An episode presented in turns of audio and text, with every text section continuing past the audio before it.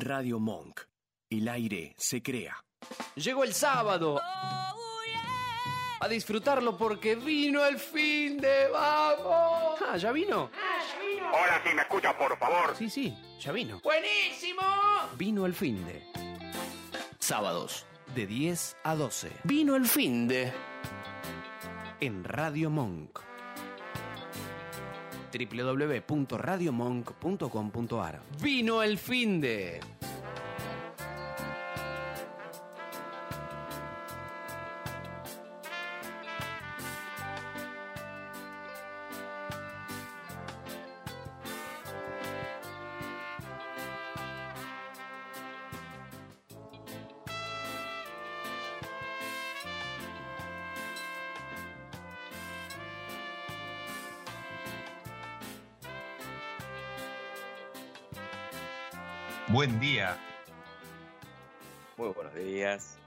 Anda?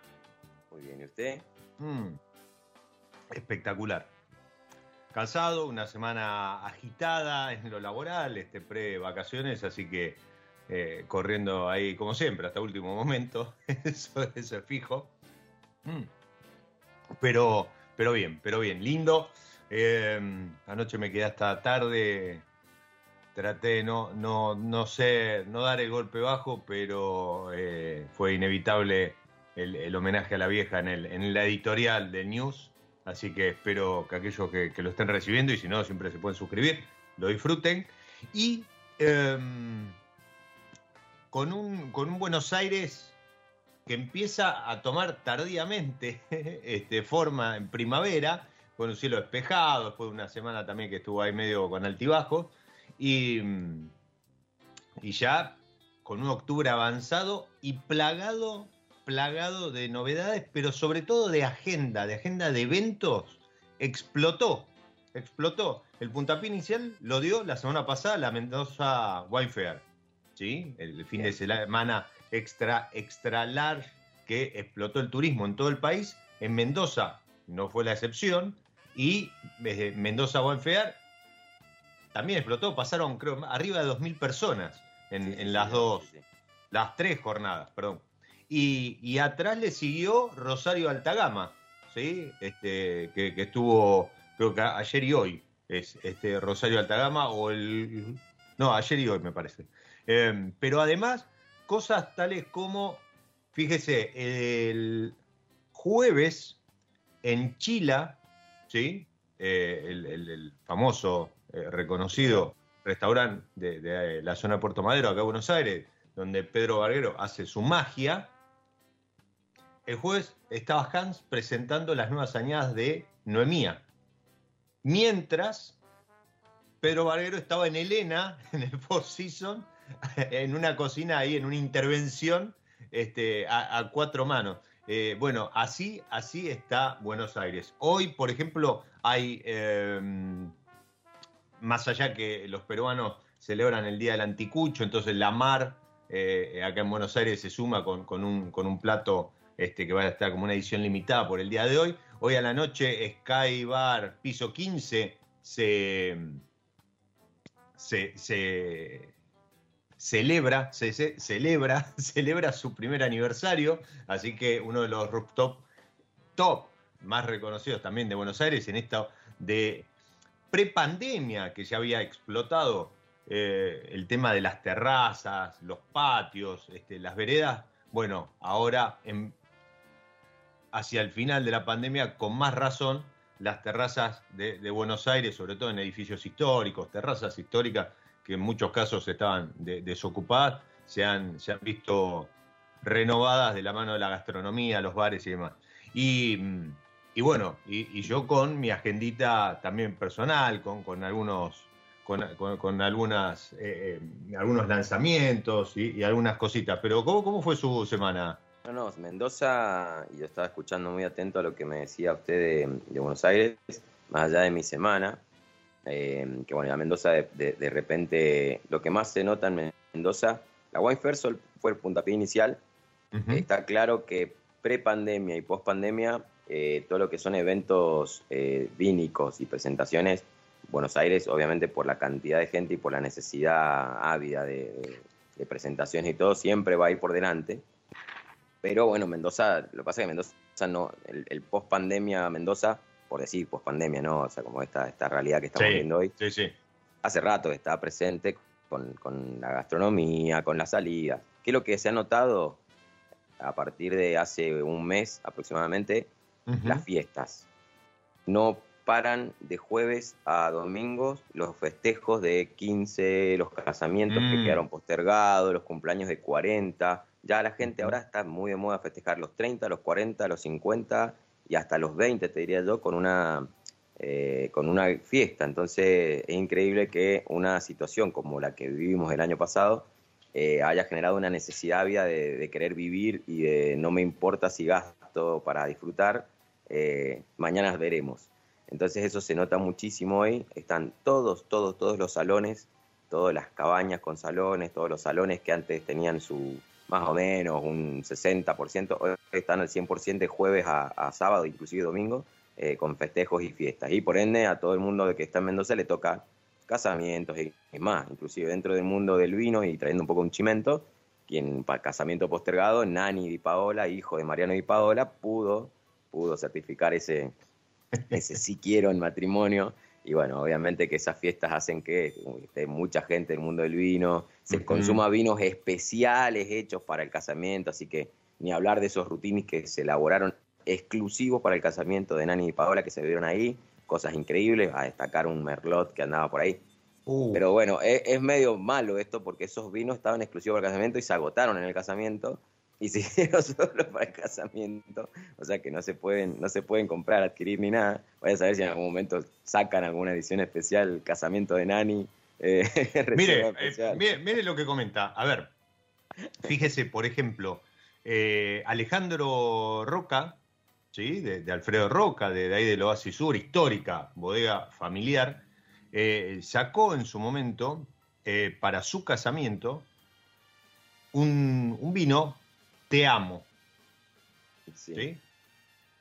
Tal fue el, impacto entre los amigos, los, asistentes al casamiento, porque fueron los que lo conocieron, que eh, un, remanente lo sacaron a la venta. Bueno, hoy, bueno, no sé hoy, sí, 2021, pero eh, hasta hace poco estaba dentro del portfolio el vino ese.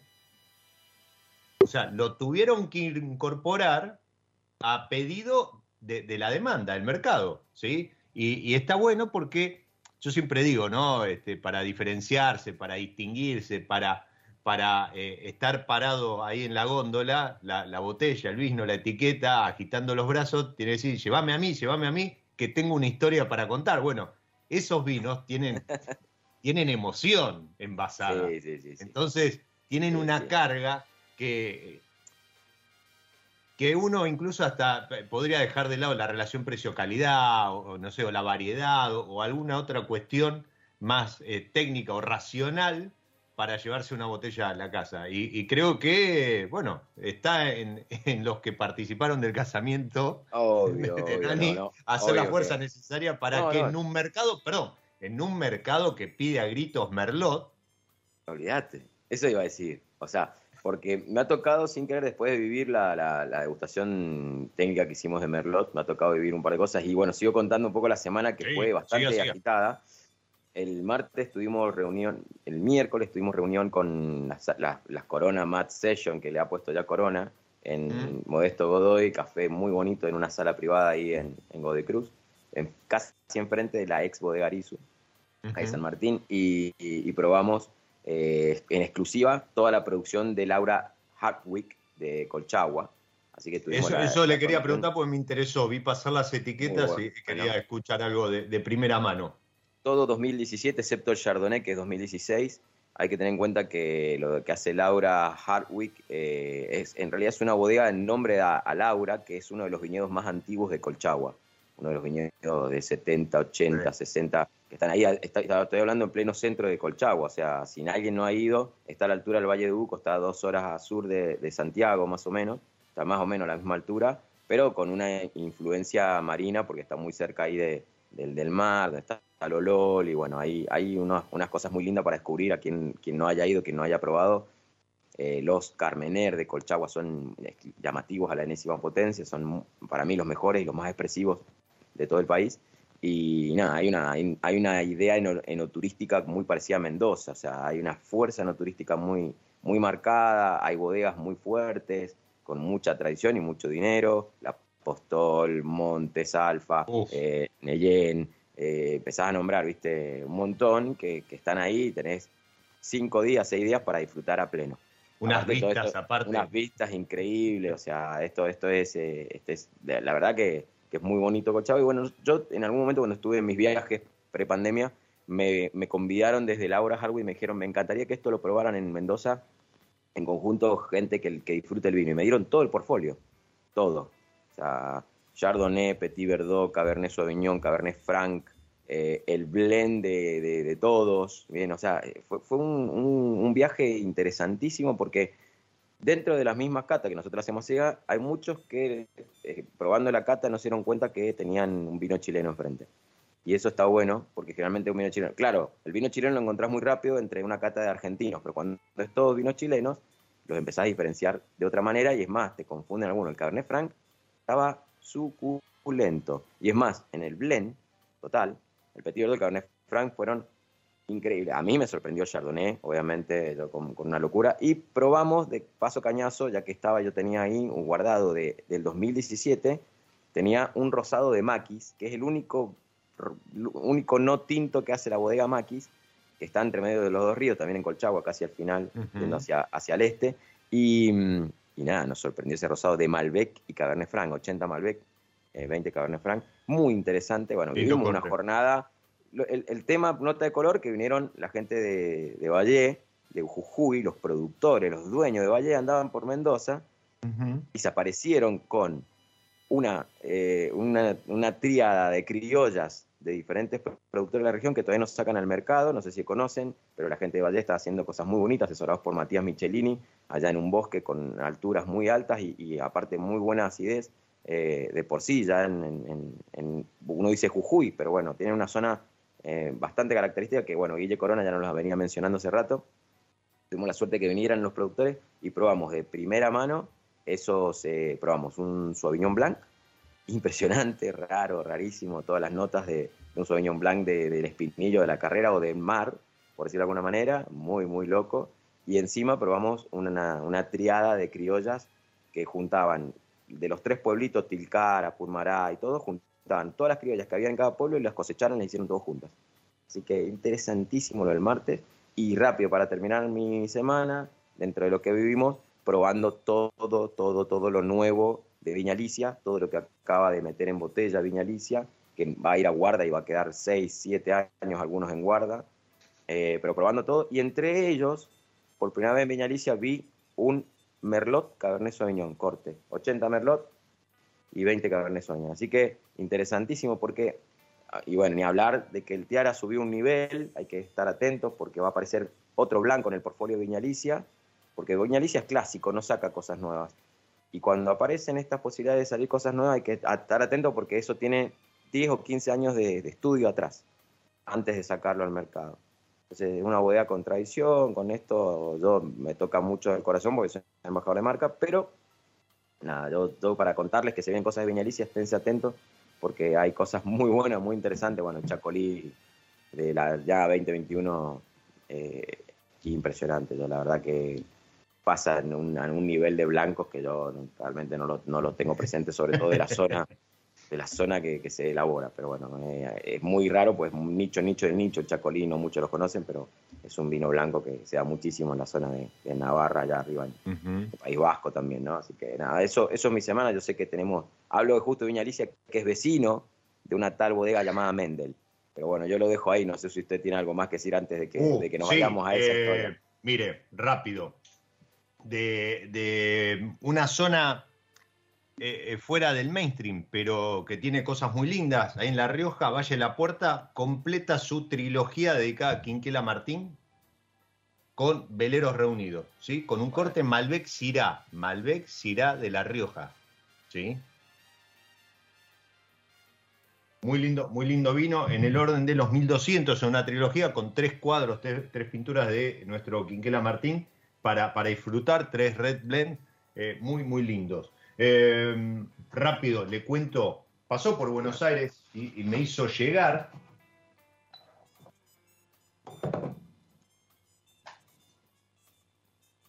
este blend reserva Mm, de Malbec, Cabernet Franc y Merlot, ¿sí? Lleva el apellido de- del abuelo de Martina y mm, Bonino, estoy hablando de Bonino. Eh, esto tiene eh, enología de Héctor Duriguti, pero tiene muy poco de las compuertas. ¿Sí?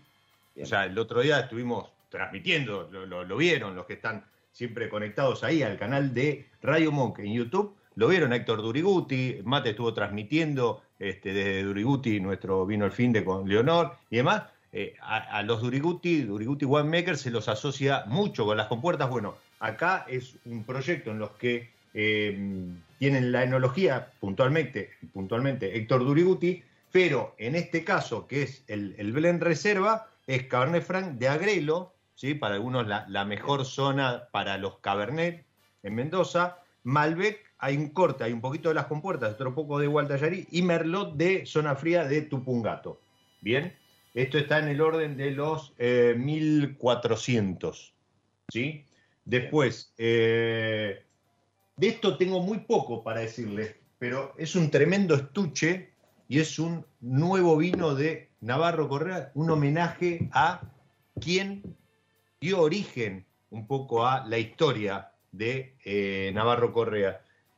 Es un vino que lleva el nombre de Eduarda Espínola Lemos, ¿sí? un gran vino de corte y en la contraetiqueta justamente dice la madre de nuestra bodega. ¿sí? Estén atentos porque esto es un vino de, de- de alta gama, como del cual estaremos hablando entre un ratito, ya anticipó en, en redes, ya anticipó, vino el fin de en redes, quién es la leyenda del día de hoy, que es el tema elegido, Sí. y además recién este, hablábamos de, mencionábamos a eh, Mendel. Y para cerrar, porque no me quiero meter en eventos, lo único que les puedo recomendar es que eh, se viene, vuelve López de punta a punta este jueves, ¿sí? Y estén atentos a las redes porque se viene la Sherry Week, ¿sí? La semana del Jerez. señor. Del, del 8 al 14 de noviembre es la semana del Jerez con eventos a nivel mundial, entre ellos una cata, una cata virtual.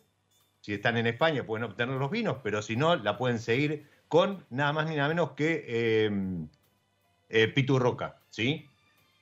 Y el embajador de la denominación de origen. Para cerrar, si todavía, todavía eh, no, no compraste, no, no le querés hacer una atención a tu mamá, fanática del chocolate, fanática del vino, o sea, que en este momento debe estar, si es así, debe estar mirando Vino el Finde o escuchándolo a través de Radio Monk. Mire, mire lo que son estos. eh, no, no quiero. Voy a sacar uno solamente de la caja. Mire lo que son estos bomboncitos. Mire, eso es un, un beso. un bombón con forma de, Forma de boca, labio, claro. de, de labio de puro cacao. ¿Sí? Esto es, nada, es, es arte en chocolate, puro cacao.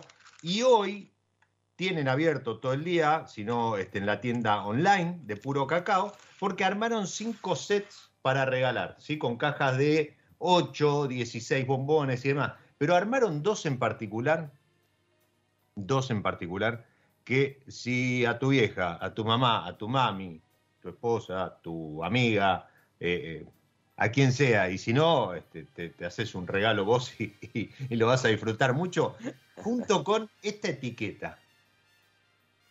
Mirá, Trivento, Gaudeo. El, el Malbec de Paraje Altamira, ¿sí? Junto con bombones de puro cacao, creo que podés quedar bien. Deberían dejarlo fijo todo el año el set este, porque incluso hasta para autorregalarse. Eh, esto en puro cacao, en la tienda online, y si no en el atelier acá en Cava, está en, en la zona Belgrano, se pueden acercar, se compran un set, se quedan con la botella, regalan los bombones, les sale redondo, ¿sí? quedan como unos duques y celebran a la vieja que tantas satisfacciones nos, nos ha dado. ¿sí? Mañana, el Nota- Día de la Madre. Así que nota de seguramente. color. Sí, venga. Nota de color, chocolate. No, nota de color, chocolate, en vino el fin de acá Ah. presentando también. Opciones inclusive para que vos podás regalarle a tu mamá con vino, porque nosotros apasionados del vino hablamos de vino, y hablando recién hablábamos de esa calle especial, ahí donde vas para el cementerio de Luján, está también, eh, hay como una calle rara que se transforma en un río cuando llueve mucho, porque es muy difícil de, sostenerla. Hay un nuevo barrio, que, va, que no es nuevo, hace un montón que está, que hay una cancha de golf por atrás, anda, andan bodegas parecidas como de Martino, como, como la gente linda de, de Cazones, lo, bueno, los que mencionamos recién, Viñalicia, y hay una bodega Mendelunos que tiene a una leyenda, se dice así, a una leyenda eh, enológica, eh, y que por decisión de ustedes y por votación de ustedes esta semana y sin dilatar más para poder disfrutar también de su voz, porque la verdad que es ejemplar, cada vez que uno habla con él aprende, eh, hoy tenemos al señor Roberto de la Mota en Vino al Fin. Así que bienvenido Roberto, muy buenos días. Muy buenos días, muchas gracias por esa introducción, pero la verdad que lo de leyenda me suena a viejo. Lo, podemos, lo podemos aguantar entonces, lo, dejamos. Lo sacamos, lo ponemos. Va camino, camino a ser leyenda. No, sí, no importa, este, pero no, me suena que eh, es bastante más humilde el título que hay que usar. Pero bueno, ¿cómo andan ustedes?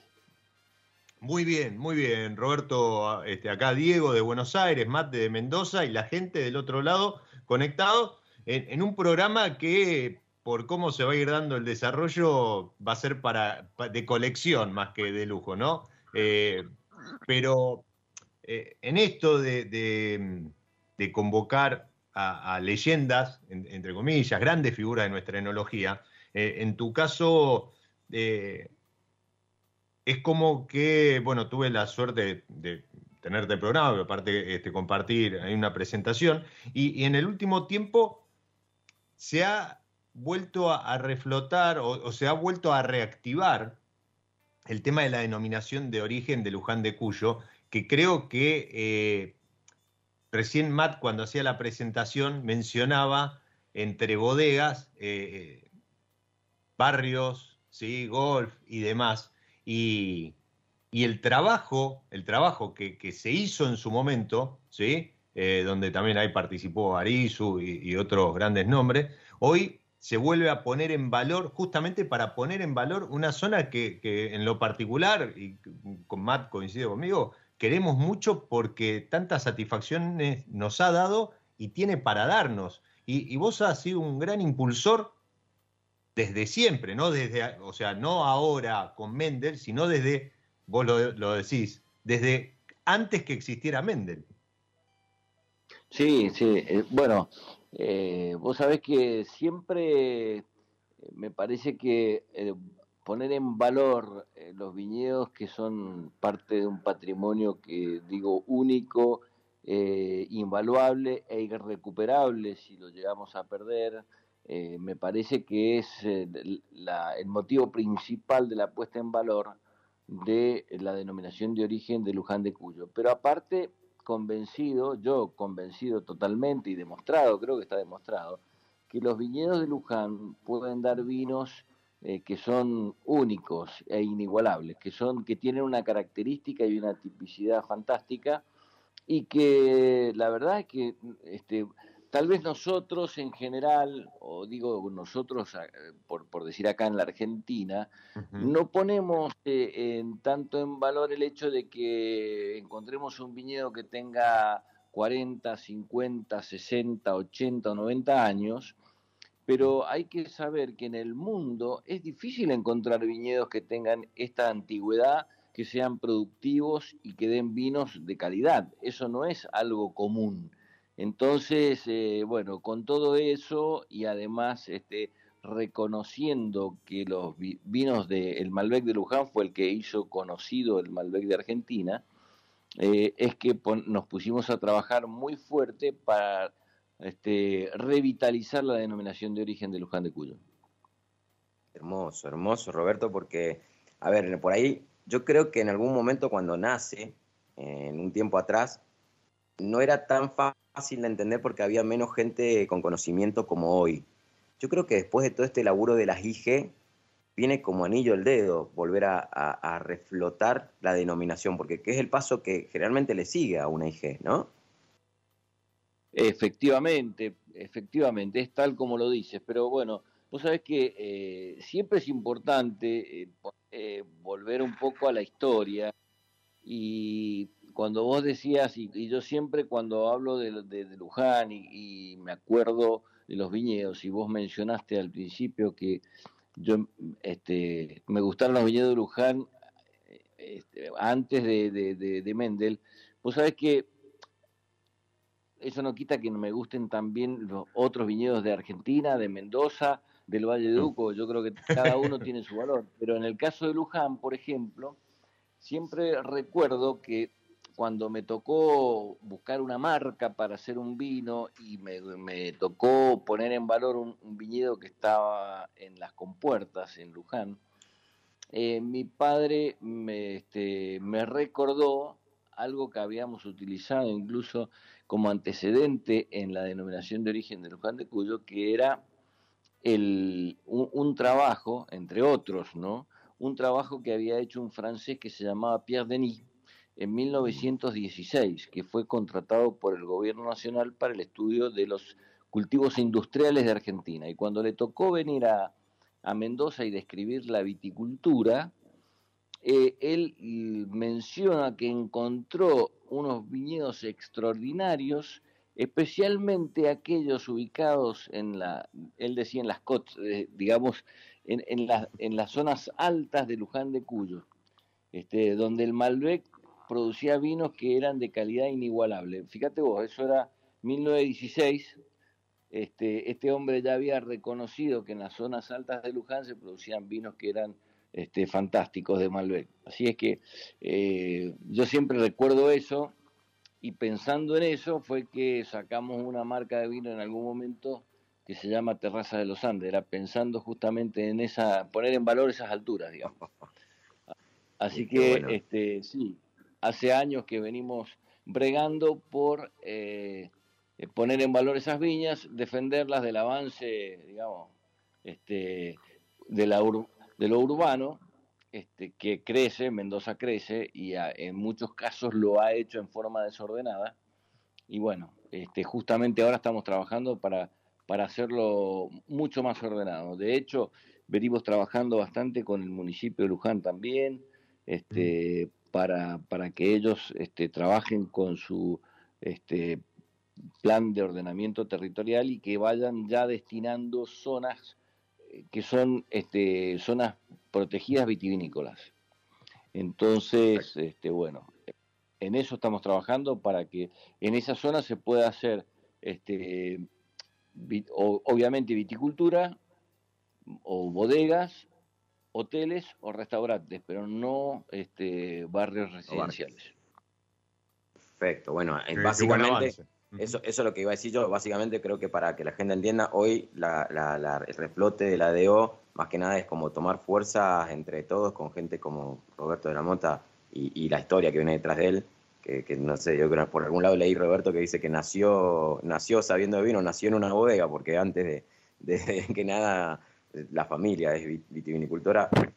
Roberto en ese sentido es lo que está trabajando fuerte la DO, es con la municipalidad, es hacer realmente algo real, porque muchas veces decimos cosas que quedan en el aire, y esto es hacer algo real para que haya una protección sobre estos viñedos especiales en todo Luján, sería, ¿no? Claro, exactamente. Bueno, no, o sea, hay, hay zonas de Luján que ya sean, este, que justamente eso es el trabajo que hay que hacer y que se viene haciendo, es, hay zonas que ya son urbanas y que tendrán que seguir siendo urbanas, y otras que hay que tratar de protegerlas para que este, no, no cedan hacia, la, hacia el crecimiento urbano desordenado, sino que sigan siendo vitícolas. Este, eso es el trabajo que hay que hacer. Este, bueno, eh, eh, es, es, bastante complejo, pero yo creo que alguna vez este, tendremos zonas protegidas.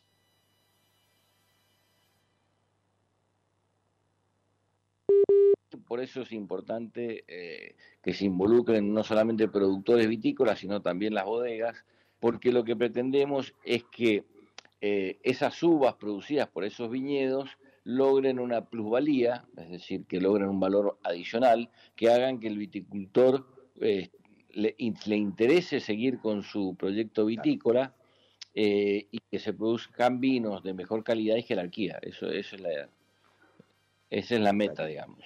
entendidísimo. Mm, cuando empezamos el programa, nosotros mencionamos sin querer en tres o cuatro oportunidades la, la variedad Merlot. Eh, Roberto, ¿qué, ¿qué, qué, nos dice usted sobre esta variedad? Porque parece que está por ahí dando vuelta, queriendo venir, volver, estar. ¿Qué nos puede contar Roberto de la Mota del Merlot? Eh, el Merlot es una variedad originaria del sudoeste de Francia.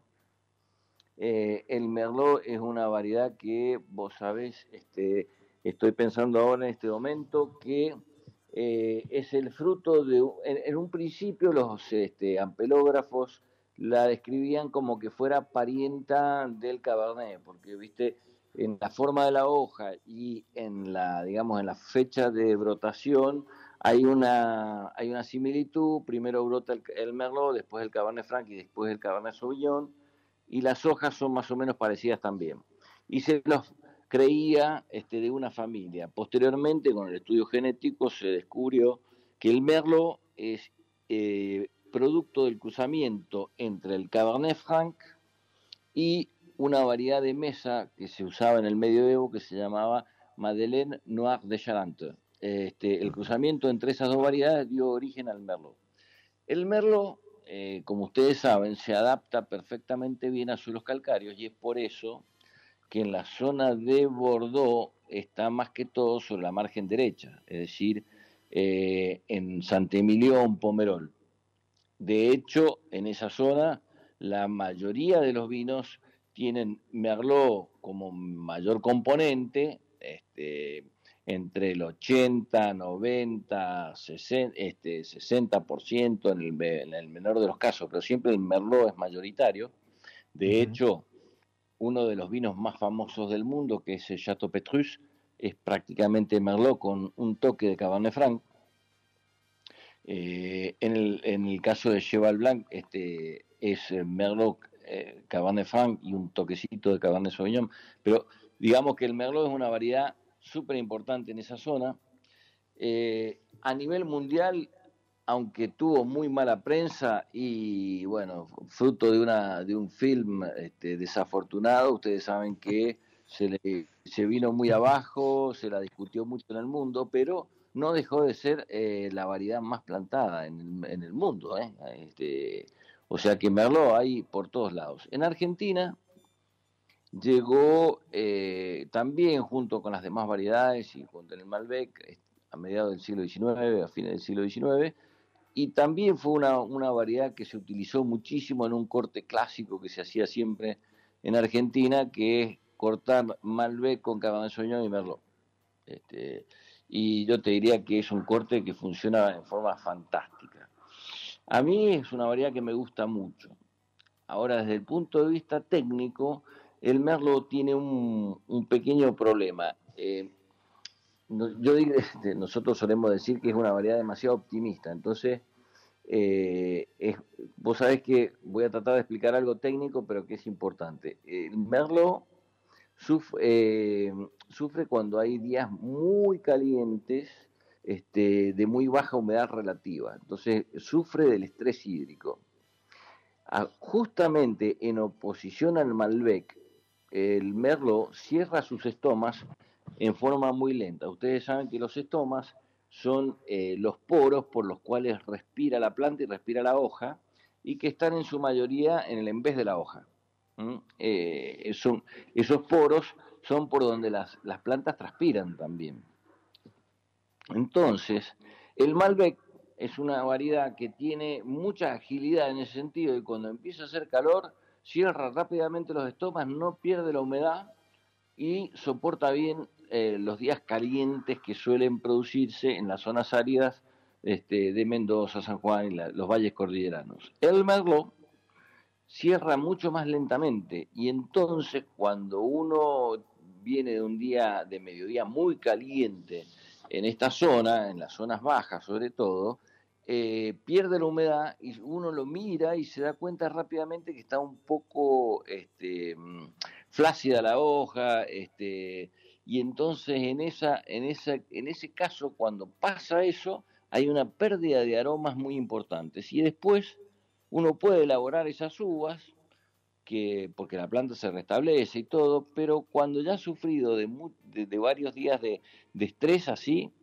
hay una pérdida de aromas y de fruta muy significativa. Y después uno elabora esas uvas, da un vino tinto bueno, pero sin las características frescas de fruta roja que siempre tiene el merlot. Entonces, la condición para cultivar el merlot y tener éxito es buscar zonas que tengan buena frescura. Y en Mendoza, en las zonas altas, eh, yo te diría zonas por encima de los mil metros, este, uno consigue unos merlots que son extraordinarios. Y bueno, de hecho, ahora este, estamos trabajando con el merlot para ponerlo en valor nuevamente porque me parece que la variedad lo merita. Qué lindo, me encanta escuchar esto porque, bueno, con, la conclusión final que tiraste y, magistral la, explicación didáctica que nos acabas de dar para también entender la versatilidad del Malbec contra la del Merlot, ¿no? Contra esta realidad del Merlot que también a nivel enológico uno se tiene que enfrentar, no todo el mundo lo entiende esto. No, claro, vos sabés que yo siempre digo que el, el Malbec si hay algo que tiene, y por eso se adaptó tan bien a nuestra zona, es que duerme la siesta. Este, porque, porque es prácticamente eso. Eh, al, mediodía, tipo 11 de la mañana, en los días de enero, diciembre, enero, cuando hace mucho calor, cierra los estomas y los vuelve a abrir a las 5 de la tarde, 6 de la tarde. Entonces, este, en, el periodo, en el periodo de mayor demanda este, atmosférica de humedad, el, tipo está eh, descansando, no está evaporando, evapotranspirando, como se dice, y en ese caso entonces soporta mucho mejor esos este, mediodías cálidos, cosa que otras variedades de, funcionamiento más lento, como el Merlot, incluso la Syrah, este, sufren más. Bien, y, y quizás, no sé si será un gran porqué, pero siempre han sido, porque tenemos grandes merlot o muchos irá elaborados, o muchos merlot y muchos irá elaborados. Cuando uno camina tras bodega o tras bambalinas por bodega, prueba muchos componentes merlot y sirá, mm. que terminan yendo a corte. Generalmente no se mencionan porque vos, Roberto, decías, puntualmente decías que un corte clásico era eso, era Malbec, Cabernet Merlot, eh, clásico argentino, que no sé si hoy estará vigente en alguna etiqueta, no sé si está presente ese corte en alguna etiqueta. Mira, debe estar seguramente. Este, yo, yo sé, me consta que en muchas bodegas el merlot este, forma parte de los cortes, eh, a veces en proporciones eh, pequeñas, por lo cual no, no, no, no, he mencionado, pero sí se usa porque siempre tiene un aporte extraordinario. Y algo que no, que no hemos dicho, pero que me parece que es interesante, eh, yo lo uso para hacer, eh, forma parte del Rosadía, del Mendel Rosadía del Rosé. Este, interviene en el Rosadía en un 25%, porque es el aporte de fruta roja, este, que me gusta mucho. Pero en el caso de los vinos, eh, vinos clásicos, el Merlot, vos sabés que es interesantísimo porque además de dar ese aroma cuando es joven, de fruta roja, este, bien típico, a veces un poquito, cuando es un poco más maduro llega la fruta negra, siempre evoluciona, cuando está en botella, en el tiempo hacia los hongos y el aroma a trufas. Y es fácilmente, es, fácilmente es fácilmente reconocible el merlot cuando, este, viejo porque tienen esos aromas a trufa. Incluso cuando uno prueba los viejos este, Emilión, Pomerol y demás, que tienen este, mucho merlot en su constitución, es fácil reconocerlos por eso, porque tiene ese olor a, hongos. Los, eh, franceses usan un término que es eh, sous-bois, es como viste la humedad del sotobosque, mm. a ser ese, hay un, poco de olor ¿Qué? se va a hongos Perdón, Roberto, ¿se, tira, ¿se tira hacia el, espectro aromático de, los pinot? Eh, no, el pinot es un poco más complejo, este es más trufa. Eh, ah, puntualmente, no, no, no tan, sí, está bien, no, no, tan multicapa como, como, el, como el Pinot. Eh, no es tan multicapa como el Pinot. El Pinot es, este, eh, para mí, si hay que decirlo, es una de las variedades este, reina en, ese sentido, este, que mm. puede dar vino eh, con un solo cepaje que son totalmente, eh, digamos, complejos, es decir, que tiene una cantidad de parámetros para degustar a nivel aromático y gustativo que son increíbles, pero eh, también es exigente en cuanto al lugar donde se lo cultiva, es muy mm. complicado. Sí, muchos le, escapan, aunque hemos tenido también influencia, eh, afluencia de, pinots en los últimos tiempos. Creo que está más en boga ahora que, otras variedades, ¿no? a nivel de enólogos. Sí, sí, sí. Eh, lo que pasa que para mí el pinot es una variedad que es, eh, digamos, se, hacen muy ricos pinot en Argentina y se pueden mm. hacer pinot muy interesantes con este, siempre con aroma frutos rojos, la frutilla, la frambuesa, eso que aparece siempre. Pero después vos sabés que eh, conseguir un gran pinot, ah, ahí, ahí se nos complica un poco. Este, hay algunos que son muy buenos y tenemos terruño para hacerlo. Pero bueno, ahí este donde hay que todavía tenemos que trabajar un poco más, este buscar eh, yo creo que acá los, los mejores pinosos son también de zonas frescas, eh, hay que mm. buscar zonas de buena altitud, eh, hay que trabajar un poco el suelo y la selección de pinot, porque en el pinot, como en otras variedades, como en el Cabernet Franc, por ejemplo, eh, las poblaciones y, las y las diferencias entre clones son muy significativas. Entonces la mm. calidad que se puede obtener con unos y otros es muy variable y entonces hay que buscar una muy buena selección de pinot. Vos sabés que el Pinot es una de las variedades a nivel mundial que más clones tiene. Eh, y de hecho tenés selecciones de Borgoña, que son las selecciones que producen vinos tintos y que utilizan este, con menores producciones y demás. Y, y por el otro lado tenés clones de champaña. Y los clones de mm. champaña están, eh, el objetivo es justamente opuesto es menos cantidad de antocianos y de taninos y más este, producción. Entonces, mm. para vinos base. Entonces, los objetivos son totalmente distintos. Y se, entiende, se entiende que la Si Roberto tiene que elegir entre elaborar un merlot y un pinot, perdón, Roberto, esta pregunta yo sé que es por, ahí medio apuntando, pero uno trata de no hacerla, pero se me viene a, foro, ¿no? Si usted tiene que elegir entre elaborar pinot, pinot o merlot, eh, y yo te diría que en ese orden, digamos, me gustan los dos y yo Merlot, estoy ¿Por qué, ¿Por qué quedarse con uno si se pueden hacer ambos, no?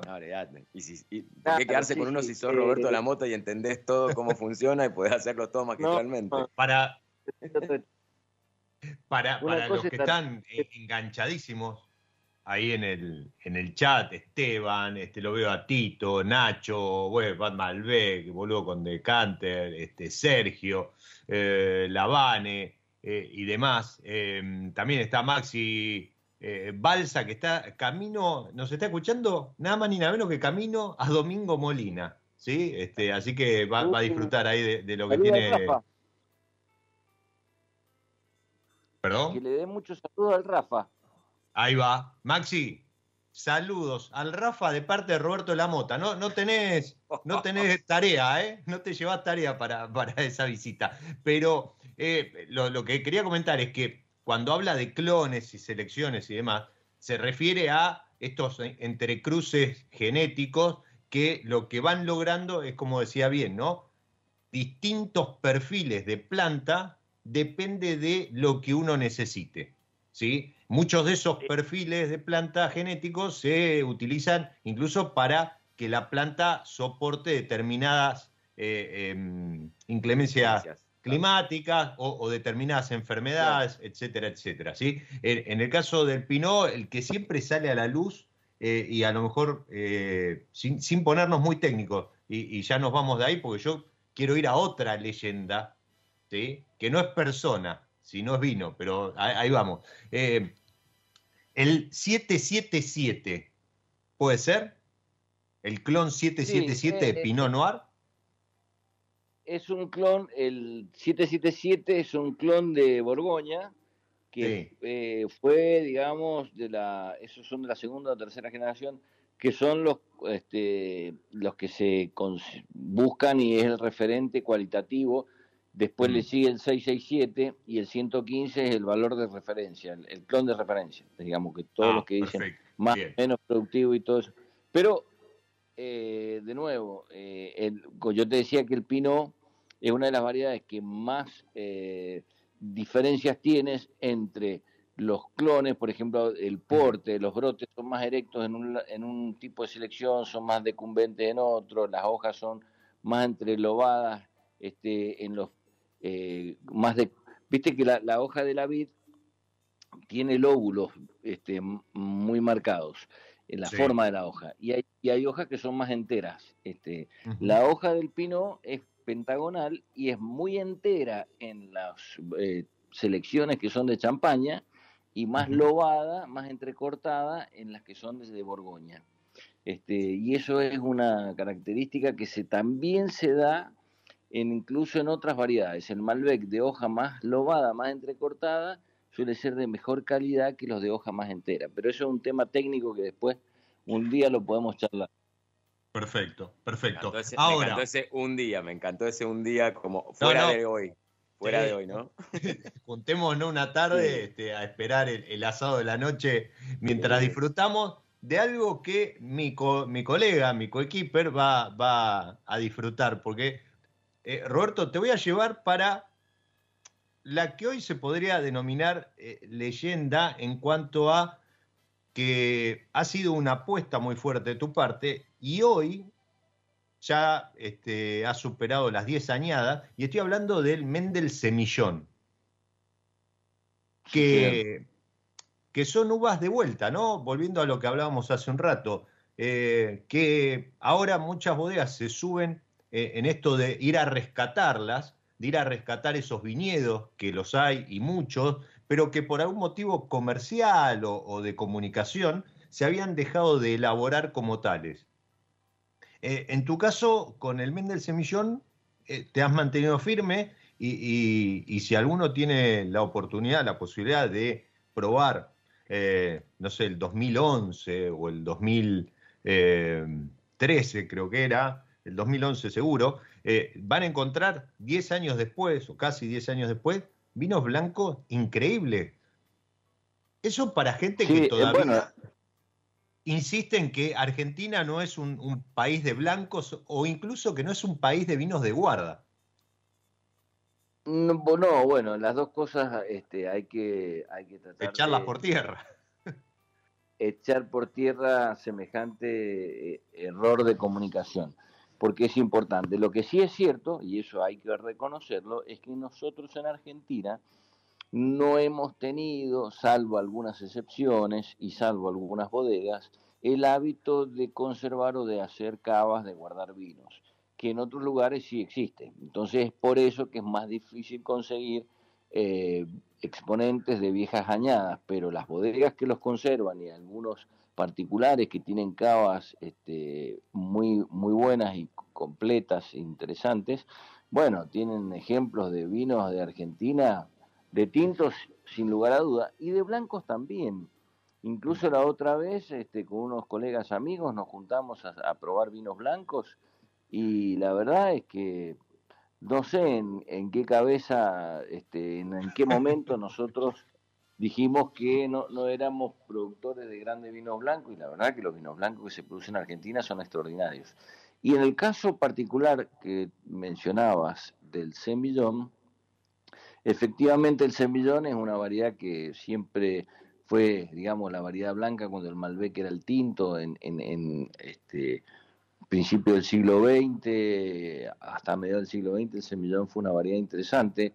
Muchas etiquetas reconocidas y conocidas de Argentina este, tenían una, como componente mucho semillón, pero no se mencionaban los eh, varietales o los cepajes en la etiqueta, por eso no, lo sabemos o no lo sabían, pero este, el semillón siempre fue importante y como vos decías, en el caso de nuestro de Mendel, el hecho de haber tenido una parcela de semillón eh, en, Altamira, en un lugar que para mí es maravilloso para esa variedad, porque este,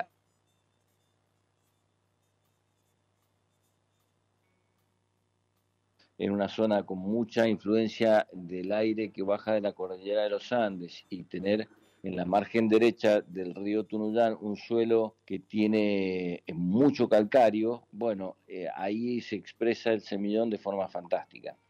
Y la verdad es que nosotros, yo siempre digo que desafortunadamente no tenemos cosechas anteriores porque el primero que hicimos fue 2009, pero desde el 2009 hasta hoy, la verdad que se conserva bien, es un vino que eh, sorprende, sorprende por la complejidad aromática, la, este, el buen cuerpo, estructura, la frescura, la buena acidez y sobre todo porque se conserva muy bien en botella.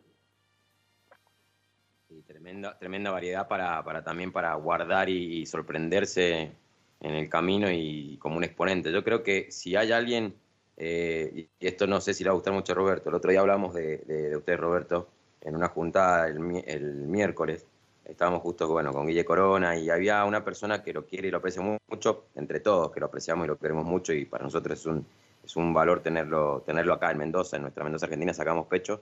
Eh, estaba Gonzalito Mazota, Gonza Mazota, y, ah, y, salió el tema. Debe haber ardido un poco las orejas porque salió el tema de la charla de, Raúl, de la Mota. Probamos un par de vinos antiguos, un par de vinos después eh, suyos y, bueno, y hablando también de Rodri, hablando de usted, hablando de la familia, la generación. Y en algún momento en la charla de la noche salió, salió la, la, frase, pero Roberto en, en, algunos aspectos y en varios ha superado a Raúl. Y yo sé que esto obviamente usted me lo va, me lo va a tirar para atrás totalmente, pero toda la mesa fue como, como moviendo la cabeza como diciendo, sí, es verdad, mira, en esto, estos casos, y hablamos muy, muy, muy claro de eso de que increíble ese valor agregado. Yo en algún momento tuve, tuve también eh, la educación en su cardia, allá por los 2000 cuando estaba en enoturismo, por parte de la familia de la Mota, que también éramos educados por parte de ustedes. Y, yo creo que si hay alguien hoy que le da revancha a estas variedades que menciona Diego, el semillón, eh, el merlot, y una que a mí me vuelve loco, que es la, el, el Chenin Blanc o Chenin Blanc, es, es usted. Y me metí con una palabra justa. Sí, te voy a ser, te voy a ser sincero. Yo creo que sí, que me ha tocado, pero yo he tenido la suerte de, vivir otra época y otro momento. Yo creo, te, lo, pienso eh, así. Yo creo que tuve, yo tuve más suerte porque tuve más posibilidades de posición y de, comunicación y, de viaje, digamos. Pero eh, yo creo que mi papá tiene mucho más mérito porque él fue eh, mucho más visionario, porque cuando él empezó y logró hacer las conexiones, lo hizo en un momento donde era extremadamente difícil y él lo vio solo. Eh, y para, por ejemplo, mi papá hizo un, un varietal Cabernet Sauvignon eh, en la década del 50, este, que era el caballero de la cepa este, hizo el primer Sirá, digamos, así eh, también. Y él fue eh, un defensor del Malbec cuando el Malbec, que yo era, yo, lo alcancé a ver eso, cuando el Malbec se, se vendía y se elaboraba en blanco, este, mi papá defendía a capa y espada el Malbec, este, porque decía que era el cepaje que nos iba a identificar. Eh, él fue amigo de, de, y, de Jean Rivero Gallón este, cuando había que hacerlo por carta, ¿viste? No, no era porque eh, no, eh, y leyendo sus libros, ¿viste? Y, viajando con lo difícil que era. Entonces yo creo que si él hubiese tenido las posibilidades que hemos tenido nosotros en esta época, que he tenido yo, este, con, las comunicaciones que tenemos hoy, eh, indudablemente hubiera hecho muchísimo más todavía. Eh, yo creo que lo que él logró fue eh, algo maravilloso en, en esa circunstancia, porque la Argentina de una economía cerrada, este, de muy poco viaje al mundo, de mucho volumen de producción, pero poco volumen de exportación, porque así era la Argentina vitivinícola de esa época. Bueno, Tal cual, no, bueno, no, yo, yo simplemente estaba trasladando una charla, pero sí, sí, Roberto, yo creo que eh, cuando uno empieza a estudiar la historia de la Argentina y, valor agregado, las joyas que nos ha dejado ahí en, en y en, cada lugar que pasó Raúl, eh, y que volvemos a lo mismo, país de no guarda de vinos, cuando uno llega a esas cavas y, empieza a probar esos vinos y ahí entiende que, que, totalmente lo contrario, que realmente había alguien que preponderaba todo eso, había gente que preponderaba todo eso. Sí, me quedan un par de botellas ahí, eh, gracias a los amigos que, que, me han este, me han cedido, este, me han regalado. Eh, me quedan un par de botellas de Valroy, eh, porque la otra vez había un, oh. caballero de la cepa que era del 65, pero la, este, me quedan un par de botellas de Valroy, que es Pinot Noir, 70 y, una 73 y una 74, que las hemos probado en varias oportunidades y que hay botellas que están todavía buenísimas. Y Pinot Noir del 73. este, así es que mirá si hay cosas. Este, los otros días probamos con unos amigos también este, unos Malbec 74, 77. O sea, hay cosas que son en la Argentina, este, incluso blancos, blancos viejos. Eh, hay algunos que son maravillosos. Lo que pasa que, bueno, lamentablemente no tenemos muchos exponentes, pero hay, hay bodegas que tienen. Yo creo que eh, Argentina tiene un potencial cualitativo extraordinario y yo creo que lo bueno que, hay ahora eh, es que la calidad ha mejorado, porque eso sí eh, pasaba antes había más diversidad de vino, había excelentes vinos, siempre hubo excelentes vinos y exponentes, y de hecho, como te digo, hay algunos vinos que se han conservado en forma maravillosa, pero había otros no tanto, ¿viste? había mucha más diversidad. Hoy hay diversidad en cuanto a tipos, pero no encontrás vinos con defectos, es muy raro, entonces eh, el, el nivel general de los vinos de Argentina ha crecido muchísimo que, nos sacamos el sombrero y aparte privilegiado de estar viviendo esta época, Roberto, ¿no? Totalmente. Vos haces una degustación a ciegas de, de vamos a ir al Malbec, que es el cepaje más, este, más extendido, digamos, el que hay más, que hay más exponentes. Entonces vos haces una degustación a ciegas por rangos de precios.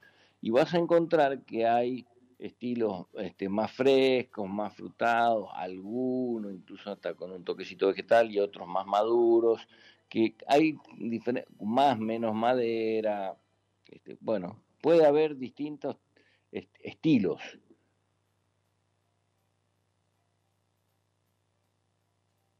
Sí, no, no, concuerdo hay totalmente. buenos y te, eh, claro, y te sorprenden, viste, algunos que tienen una excelente relación calidad-precio y entonces eso es lo que hace crecer una viticultura en general.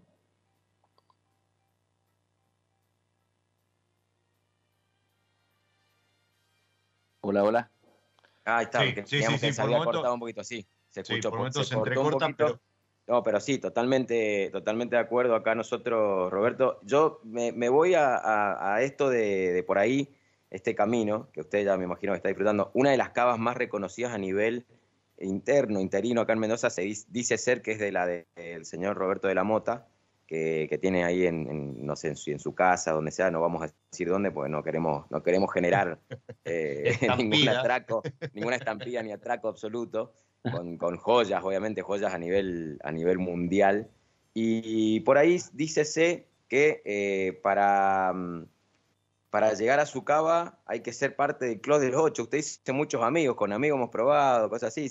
Dice, sé que ustedes se juntan, hay un grupito lindo que se junta ahí a probar y a, disfrutar del vino de una manera distendida, ¿no? Sí, sí, este, bueno, te corrijo que no soy el que tiene la cava más... Tengo una, trabajo en ella, este, pero este, eh, hay algunas que son mucho más interesantes, pero de todas maneras tengo una cava que este, vengo juntando algunos vinos este, y que son, bueno, empiezan a, tomar, empiezan a ser interesantes porque ya son varios y ya algunas botellas tienen bastante antigüedad. Pero de hecho, vos sabés que eh, en mi casa no tengo aire acondicionado porque, bueno, por suerte no es muy cálida y qué sé yo, pero el único aire acondicionado que tengo es en la cava. Porque creo que es lo único que justifica. Bien, eh, que lo, pero este sí, nos juntamos con un grupo de, con, grupos de amigos y disfrutamos eh, de los vinos y yo creo que eh, en realidad uno eh, lo hace para eso. Yo creo que cuando hacemos vino, más allá de que sea un trabajo, una profesión, la enología es una ciencia, em, más allá de eso, lo bueno que tiene, yo siempre digo que el, el vino te permite trascender en el tiempo. Es decir, vos haces una botella de vino que la podrás disfrutar vos, la podrán disfrutar a lo mejor tus hijos y por qué no tus nietos. Y eso es lo que hace fantástico eh, esa transmisión del, saber, del terruño, eh, a través de, de una botella es fantástico y eso es lo más divertido. Lo tengo a Diego ahí. Diego, querías hacer una pregunta, me parece, no sé si. Sí, no, eh, lo, escucho atentamente, no, no, uno no se cansa de escucharlo, Roberto. Además, por, el, modo de, hablar, pausado, muy, muy, muy claro en, los conceptos y, demás. Em, y, aparte, tan, tan, tan parte de, nuestra cultura, ¿no? El, vino, y digo, eh, nosotros, la mayoría de nosotros somos descendientes españoles, de, italianos, que, también han hecho del vino, este, con su eh, eh, dieta mediterránea y demás, han hecho, lo, han incorporado a la mesa de una forma que es patrimonio de, cada una de las familias. a lo mejor acá en Argentina no se ve tanto, ¿sí? hay, hay, hay que recorrer el país y uno se encuentra con esos casos, pero, pero es muy lindo en Italia y en, y en España que cada familia aún hoy, después de, siglos, mantiene su pequeño viñedo para consumo personal. Y, eso habla de, esto, ¿no? De, esta transmisión de generación en generación y demás.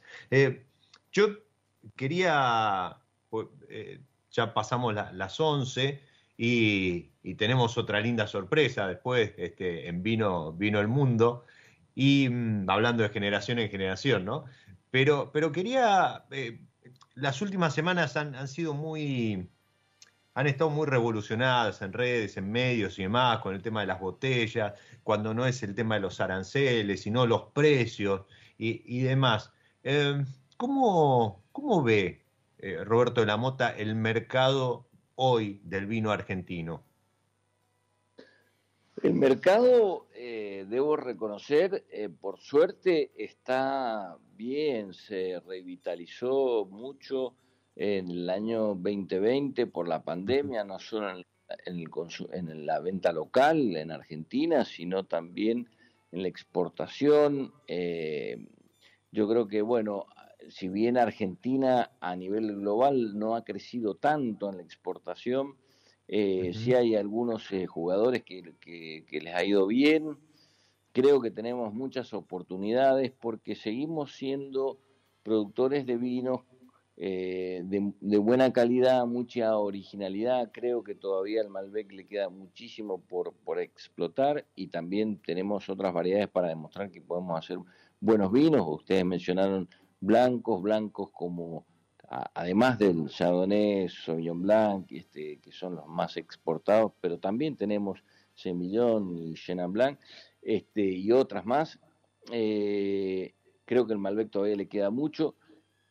Eh, lo, lo, que pasa que, bueno, efectivamente ha habido algunos problemas a nivel global y encima para nosotros que se nos este, complicaron un poco más. Hubo un hay un problema de abastecimiento de botellas en el mundo entero, no solamente en la Argentina, sino que a nivel global, este, porque en el hecho de que la pandemia afectó la producción de vidrio y la producción de botellas en, en casi todas partes, pero el consumo no bajó, con lo cual hubo falta de botellas. A eso hay que sumarle un problema logístico a nivel global que sobre los contenedores en el mundo faltan contenedores.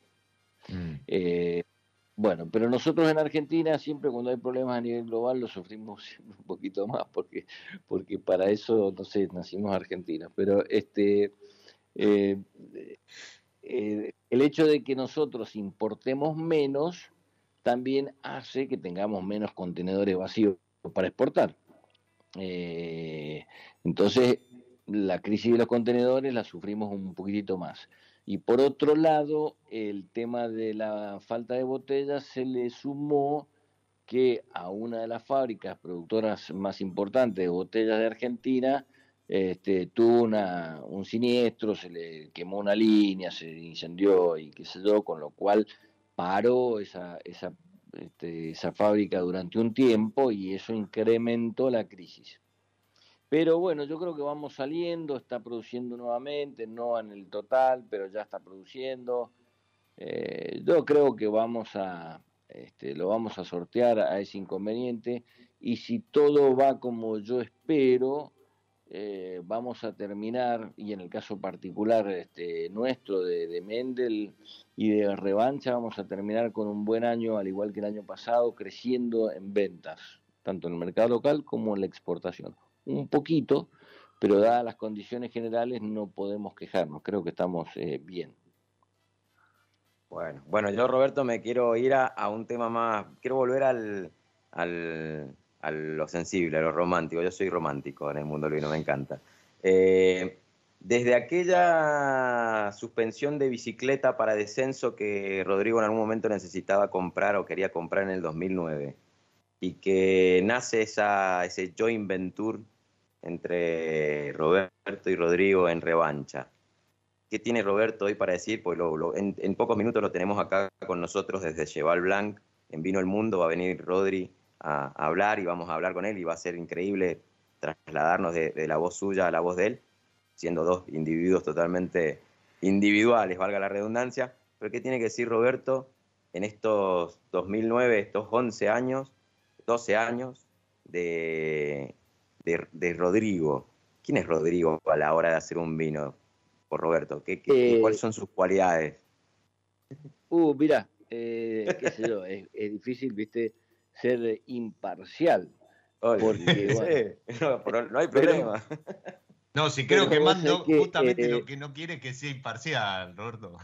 Bueno, pero vos sabés que este, te voy a contar una anécdota, pero aparte de eso, aparte de la de la que vos bien mencionaste, eh, que fue el comienzo de la revancha y el comienzo de su trabajo en una bodega que fue cuando él era chico, tenía 15 años y lo, se vino a la bodega a hacer sus primeros pasos y este, participar de una vinificación y demás, eh, y hacer un corte que, que, fue la gran revancha 2009. Eh, más allá de eso, cuando él tenía más o menos esa edad tuvimos la oportunidad con Beatriz, este, eh, mi esposa, de ir a Francia y eh, lo llevamos.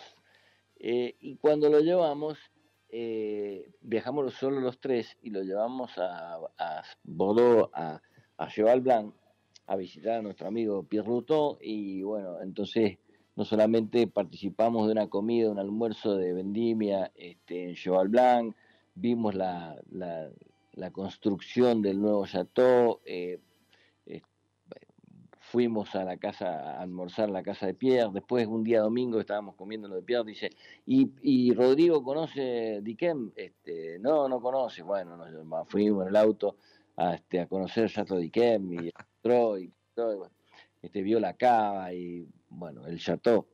Entonces yo digo, siempre le, le dije a mi mujer, le confesé, le digo, mira, eh, yo no sé eh, si uno este, lo deja en el libre albedrío de elegir su carrera y su profesión, pero algo de trampa hemos hecho, digo, porque si no se entusiasma con esto... Así que bueno, eh, fue el único de mis hijos que no hizo, este, digamos, este, estudio vocacional para elegir este, un test vocacional para, para elegir su carrera. Él siempre dijo que, le gustaba la viticultura y la enología. Pero bueno, debo confesarles a ustedes que hice esa pequeña trampa. Perfecto, hermoso. El día que tenía, que, hacer el test, eh, que tenía que hacer el test vocacional, Rodrigo estaba en cosecha, así que no, no, pudo. No, no, pero bueno, a él le gusta, le gusta muchísimo. Eh, creo que tiene además eh, algo, una sensibilidad particular para. Este, vos sabés que me llama la atención porque siempre eh, consumió poco vino, toma poco vino, pero este, mm. tiene mucha sensibilidad a la hora de la degustación. Es, es buen degustador, tanto de aromas como de gustos, viste, es un tipo bastante sensible y me interesa su opinión porque la, verdad que siempre eh, ha sido muy acertado en cuanto a sus percepciones. Y eso eh, creo que, bueno, es una cualidad que tiene bastante importante. Qué lindo, qué lindo lo que acaba de decir, esa sensibilidad y que a usted le interese la opinión más allá que su hijo y que como toca el corazón y toca las fibras ¿no? de, de, esto de papá, hijo y, y me imagino todo lo que pasar por dentro, ni siquiera me quiero meter, pues eso es, es, es unipersonal. Pero qué, qué, lindo, qué lindo ver esto que sigue, ¿no? Roberto, qué, qué lindo verlo seguir. Sí, no, y aparte, vos sabés que estoy eh, muy contento, muy orgulloso, porque él hizo una muy buena vendimia acá en Mendoza, en Cheval, eh, en Cheval de Sandes, este, con Gerald Gavillet, que fue muy generoso con él, pero él también trabajó muchísimo en el viñedo, en la selección de plantas primero, después en los viñedos y después en la vinificación. Eh, y, ahora lo está haciendo en Bordeaux y yo creo que este, e, es un tipo que trabaja mucho, trabaja muy, muy serio para trabajar, muy profesional y eso me parece bueno. Así que bueno, veremos han hecho trampa también con él porque parece un niño. O sea, tiene la, juventud eterna, básicamente, Rodri, en, su, en su presencia. O sea, cuando uno ve la cara de él y lo ve, ese, ¿cuántos años tiene Rodri? Viste que te quedas confundido. Sí, tiene 26 años, parece que tuviera. Todavía creo que para ir al cine le piden el documento. bueno, nada, yo por mi parte y, con un gran dolor eh, me cuesta decir esto de despedirlo, Roberto, y pero sobre todo agradecerle, eh, nada, que la, invitación, su tiempo, el espacio y espero que se haya sentido cómodo en esta charla de admiración por parte nuestra hacia usted y de la gente que está del otro lado y no se haya sentido en ningún momento invadido por, por las frases o, adjetivos que hemos utilizado, pero bueno, que, que nos, nos representa a la hora de pensar en usted, pero sobre todo el agradecimiento total, porque si hay algo valioso en el mundo que uno puede dar y brindar es el tiempo y usted nos ha dado casi una hora del suyo. No, el agradecido soy yo y yo les pido disculpas porque por ahí soy un poco verborrágico, hablo demasiado, pero este, les agradezco muchísimo eh, a vos, Matías, a, este, a Diego y a toda la audiencia, la verdad que la paciencia. Así es que les mando un muy fuerte abrazo, que tengan un muy buen fin de semana y saluden a sus respectivas este, damas madres eh, o mujeres el día de mañana. Que tengan un excelente fin de semana. Muchísimas gracias, Roberto. Yo creo que, eh, insisto, Roberto, eh, a quien le mando un fuerte abrazo y también que, disfrute el fin de semana, le retribuyo el saludo. Yo creo que Roberto es verborrágico para que uno se dedique solamente a disfrutar del vino mientras él cuenta anécdotas, historias, se mete por lo, técnico, va tan preciso ahí sorteando temas que, insisto, es, es, para escucharlo eh, fuera de joda, copa en mano. ¿eh? Sí, sí, totalmente. A pesar de la hora que, pero bueno, ya entramos en las 11 y 16, eh, tenemos pasaporte en mano, tenemos un viaje hacia Francia, hacia el mismísimo Cheval Blanc, del cual Roberto nos ha estado dando una previa. Y, yo creo que Mati de producción de Radio Monk va a poner una pequeña musiquita, se lo vamos a cortar seguro en el medio para, para contactarnos con, con Rodrigo de la Mota, en este caso, en Vino el Mundo, para que podamos disfrutar de lo que queda de este programa tan mágico como Vino el Fin de, de este magazine, de este magazine que disfrutamos. Se me ha puesto la piel de gallina tantas veces en esta, en esta horita que hemos hablado, que la verdad que, que lo disfruto, no sé si el otro lado estarán disfrutando pero yo lo estoy disfrutando pero así, mogollón, como dicen en España. Eh, creo que es momento de, ir a buscar una copita y disfrutar de lo que se viene para, para entrar en este viaje allá a Francia, a Cheval Blanc y viajar un poco con, con vino el fin de. Ahí está, cambiamos un poquito el clima, Eh, yo voy a cambiar el mate ya por, por algo con un poquito de contenido alcohólico para, para terminar después brindando. Los que están ahí del otro lado le decimos lo mismo. Eh, relajamos unos minutitos. La buena y acertada, eh, siempre tan, tan en la tecla música que elige Mati para, para acompañar esta pausa. Y ya nos vemos, recuerden, pasaporte en mano, nos ponemos algo fresquito, está terminando la, vendimia en, en, Francia, ya hay algunos que han estado subiendo fotos de asado de fin de vendimia, así que nos vamos a meter en ese clima de la mano de el hijo de la leyenda. No se vayan.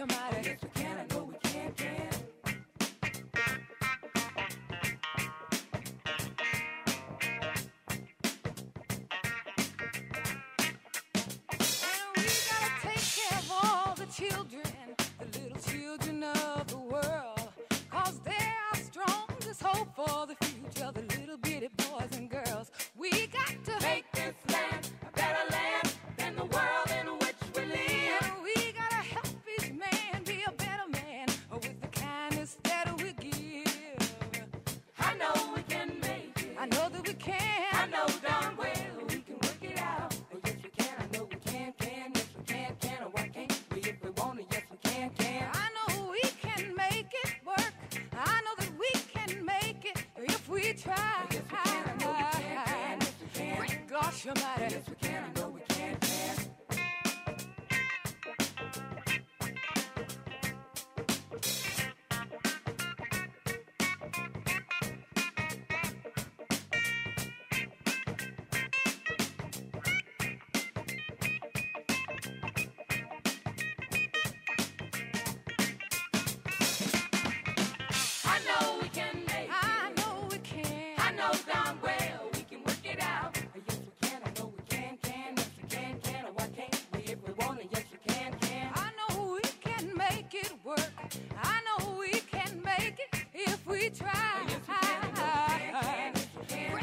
We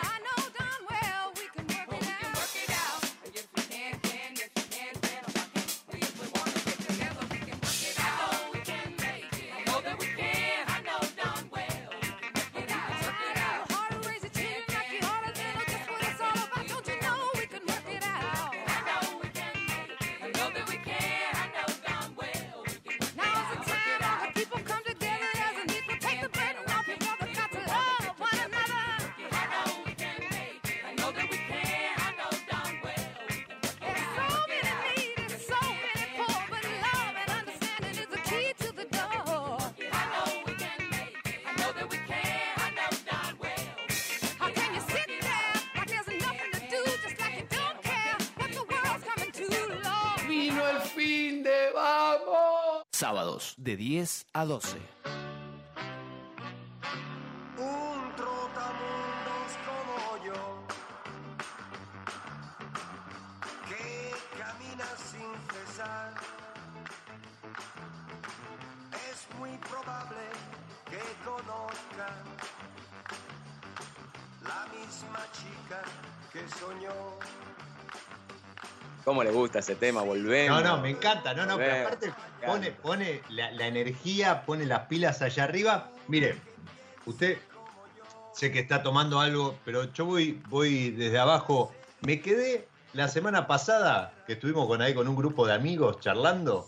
Pues no hicimos un programa, la semana pasada fue un grupete de amigos charlando alrededor del vino. Y, y este, Rucamalén, es de Agus, ¿sí? Agujana, Sí, señor. compañera de viaje ¿sí? de uno de, de- del otro Agus que estuvo charlando con nosotros. Muy rico, muy rico. Joven, está en la línea de entrada, muy buena relación precio-calidad. Tener en cuenta, no, Sí. no, tener en cuenta que aparte de la linda charla de la semana pasada, a la tremenda masterclass que acabamos de tener con Roberto, a The Pointer Sisters de Yes We Can Can, ahí que acabamos de escuchar por Mati en, en este medio corte de- del bloque, al viaje a Francia a Cheval, al mismísimo Cheval Blanc, con nada más y nada menos que Rodrigo de la Mota, que sé que está ahí, que ha pedido un espacio en su interín laboral, más allá de fin de cosecha, hay que terminar ciertas cositas todavía. No es que todo terminó, se metió todo molienda, está todo dentro y está todo el terminado. No, no, no, hay que ser prolijo. tenemos- hay que ser prolijo y me imagino que Rodrigo, obviamente, si, si algo que nos acaba de decir Roberto es que es sensible y tiene esa prolijidad para, para responder a la responsabilidad laboral que corresponde. Así que lo tenemos hoy acá en este tremendo programa, Rodrigo. Bienvenido, Rodrigo. Qué lindo tenerte ahí del otro lado. Buenas, buen día, un placer estar acá presente con ustedes en, en el programa. Desde acá de Francia le, los saludo y le envío un saludo grande a toda la audiencia también. Tiene sensibilidad, pero además es un insolente. Con 20, ¿cuánto dijo tu 26. papá? 26. 26 26. vinificando en Cheval Blanc. Oiga. ¿Cómo, cómo- Sí. cómo- cómo fue ese, ese recorrido para llegar hasta ahí, Rodri? ¿Cómo, cómo, cómo lo viviste? A ver, conocemos cómo, cómo ha sido la historia, pero ¿cómo lo viviste vos? ¿Cómo, cómo, cómo- lo, lo sentís como una aventura? Es, es Mirá, O- sí, o lo siento como una aventura, eh, como un placer eh, y como un gran beneficio al mismo tiempo también. Eh, todo comenzó este año, eh, en realidad el año pasado, eh, me junté a hablar con Gerard Gavillé de Cheval de Sandes. Él necesitaba una persona para la vendimia 2021, para ayudarlo. Eh, así que bueno, eh, comencé en Cheval de Sandes, eh, hice la, la vinificación 2021 desde enero hasta mayo. Y cuando terminé la vinificación para allá, eh, un poco por la duda de Gerald y los contactos de mi, de mi papá también acá en, en Cheval, eh, terminé en Cheval de Sandes y me vine directo acá a Francia, así que hacer la vinificación también acá en Cheval Blanc. Así que acá estamos. La verdad que me siento un privilegiado y trabajo todos los días con una sonrisa de oreja a oreja porque amo el vino, amo la vid y, y me siento un gran afortunado de estar en este increíble lugar. Qué Qué lindo, qué lindo. lindo escuchar, escuchar la, la generación que le sigue a la leyenda. Tu papá no, mucho no, no le gusta que, que recibir ese tratamiento y demás, pero, pero qué, qué bueno que el, el- el legado de la mota este, ya, tenga ahí eh, quien, esté tomando la posta. Eh, ¿Te lo esperabas? Digo, cuando, fuiste a llevar el de Sandes, eh, ¿te esperabas? Decías, bueno, y esto a lo mejor me sirve para, co- con- cómo está formada, conformada Cheval y demás, me sirve como trampolín para algún día ir a Francia o no, o encima en el contexto, ¿no? Todavía pandemia, las fronteras que se abren, que no. La verdad que no. Eh, es más, te digo que me lo presentó como una oportunidad eh, con Gerald. eh, la verdad que eh, tenemos una excelente relación. Yo a Gerald lo, lo- lo aprecio mucho. Eh, y bueno, él eh, un día me lo presentó como una oportunidad y me dijo, bueno, capaz que puedes ir a hacer una vendimia allá. Y bueno, ahí eh, lo- dije, sí, sí, dije, bueno, la verdad que sí, sería increíble.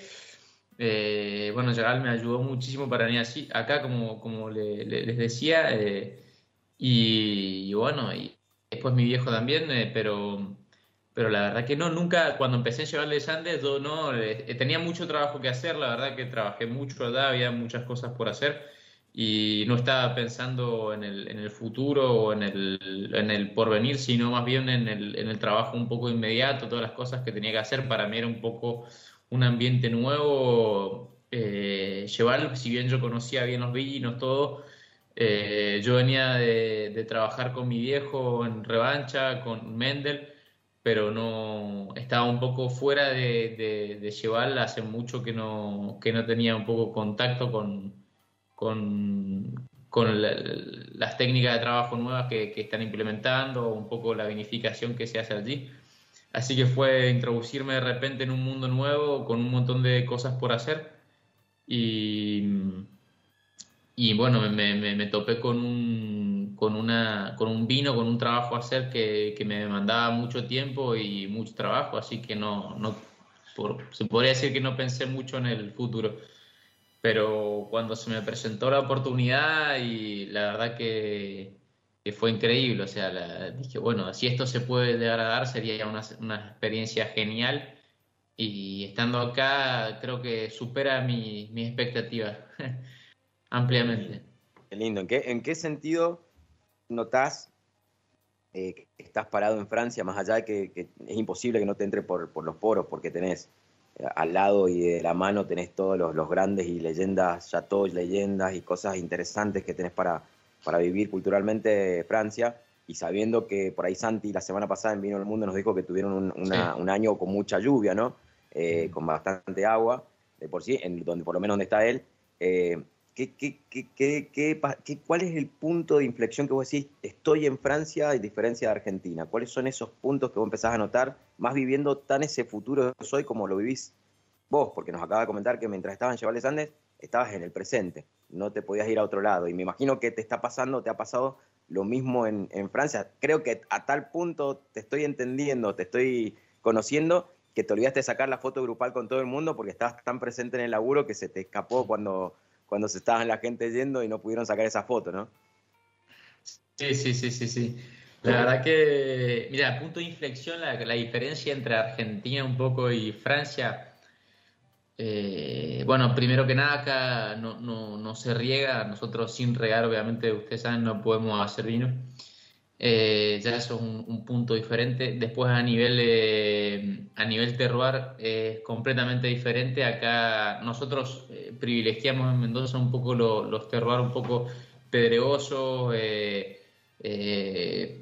con mucha piedra de, canto rodado, un poco arenoso, franco arenoso. Eh, acá lo- el terroir es un poco más sobre la arcilla y la complejidad de los vinos está más bien sobre las distintas arcillas que hay. Eh, después, bueno, a nivel clima, eh, acá llueve, llueve bastante más.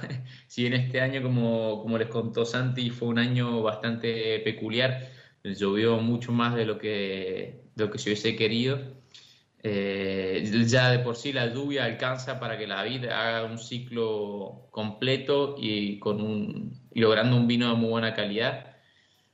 Y después, en cuanto a la vinificación y trabajo de la viña, se podría decir que no es muy distinto, eh, similar. Eh, no, no, no, en ese sentido no hay muchas cosas diferentes.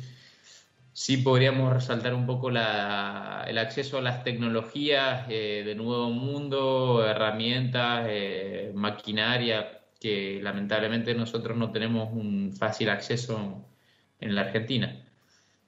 Pero creo que eso serían la- las grandes diferencias. sí. Bien, o sea que has notado que lo que se trabajó en Cheval de Sande, en Cheval Blanc, casi que mantiene una, una, una línea horizontal en, en- en proceso, ¿no es cierto? O sea, esa, esa Eh, de- sí, se podría decir que un poco el- la, la imagen, eh, eh, en realidad la imagen, la idea de, de, de Cheval Blanc está bastante transmitida sobre Cheval de Sandes.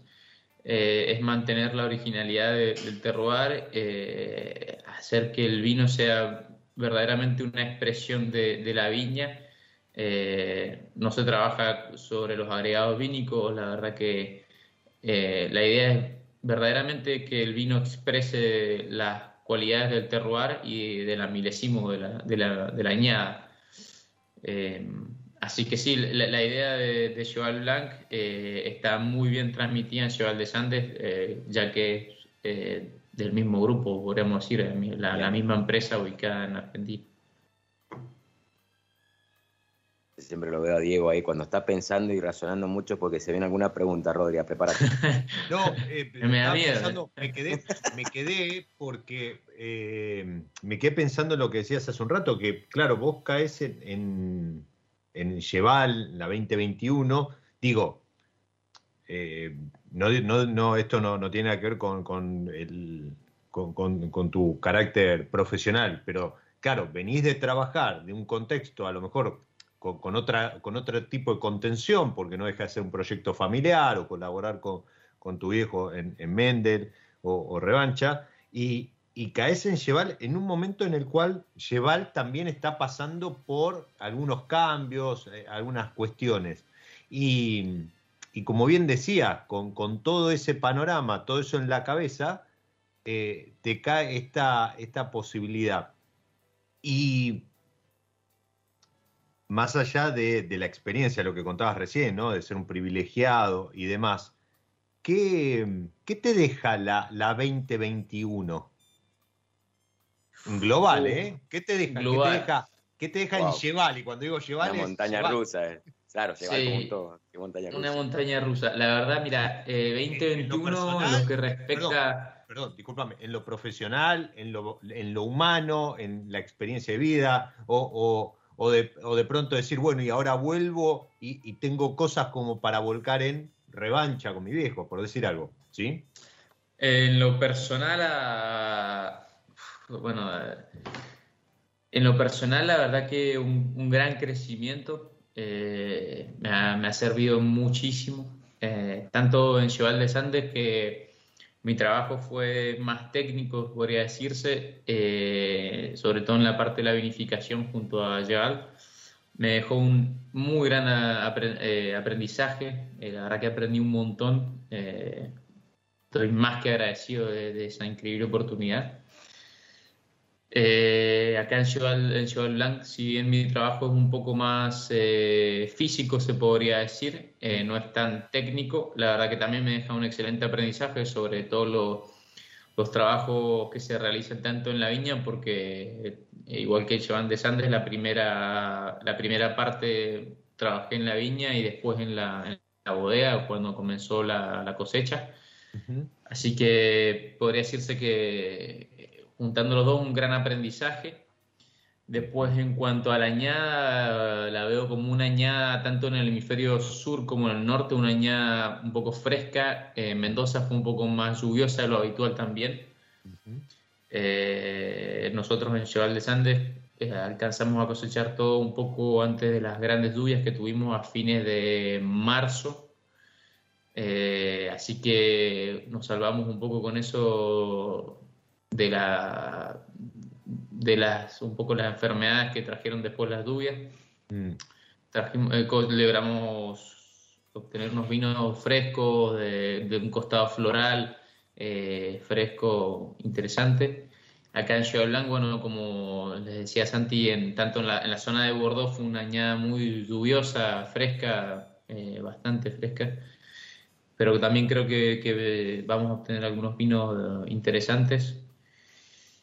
Eh, y después en lo personal, un gran crecimiento, sinceramente. Eh, em, la verdad que amé mi experiencia tanto en, en Cheval de Sandes como aquí en, en Cheval Blanc. Eh, si bien acá o por ahí a veces me, sentía un poco solo, se extrañaba la, la familia, los amigos. La verdad que no me arrepiento de haber venido y para nada, lo volvería a hacer. Eh, creo que es una experiencia única en la vida. de- como yo vivo acá en Cheval Blanc, eh, al lado de la viña, trabajo acá todos los días. Eh, desde chico tuve la suerte también de venir con mi viejo algunas veces y, y para mí sinceramente era un sueño trabajar acá. Si algún día yo podía, es más, yo pensaba en volver a visitar. Nunca pensé en, en tener la oportunidad de trabajar en Cheval Blanc eh, y, y vivir en el lugar. Eh, así que nunca pensé que podría llegar a ser posible y estar acá es como estar viviendo un sueño o por encima de mi sueño porque nunca pensé que, que lo podría que lo podría hacer sinceramente Eh, No. Qué loco, Rodri. ¿Hace cuánto estás ahí, Rodri? llegué aquí a Fran- en Francia yo llegué el 30 de mayo y comencé a trabajar el 9 de junio 9 de junio O sea, eh, llevas un tiempo largo. ¿Te han ido a visitar? ¿No te han podido ir a visitar? O sea, que no has visto a la familia desde entonces. no no he visto a mi familia desde mayo yo partí el 29 de mayo desde allí no no los he visto Igual Eh, han, igual pasado, que- han, han pasado algunos Amigos. No, no, ahí- ¿no? Me he encontrado algunos, algunos conocidos, sí. eh, hace poco estuve con Marce Pellegriti. eh, acá en la zona está, bueno, está el Santi, está Facu y Paola. Eh, tengo Mono algunos también. amigos. El Mono pasó hace poco. eh, Lorenzo Pasquini, que es un, un- un gran amigo, eh, lo aprecio un montón.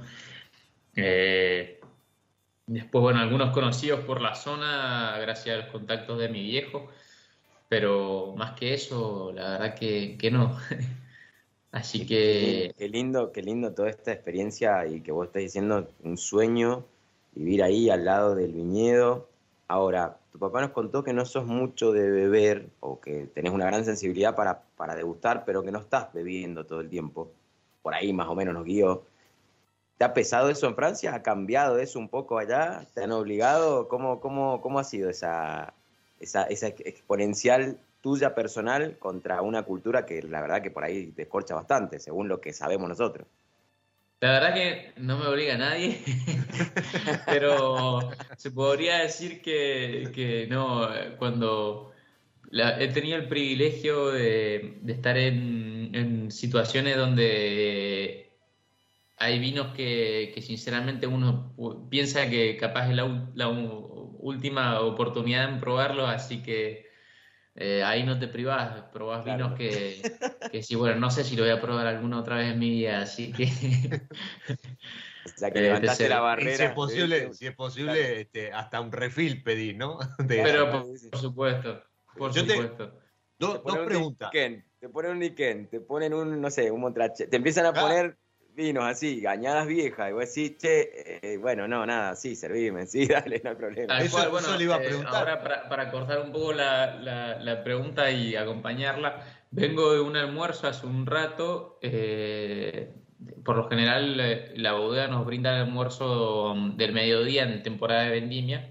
¿Mm? Y tenemos la suerte que en la temporada de vendimia, en los almuerzos, hay vinos de distintas regiones. Mm, donde tenemos vinos de Francia, de, de distintas regiones, vinos italianos, españoles, de la Argentina también.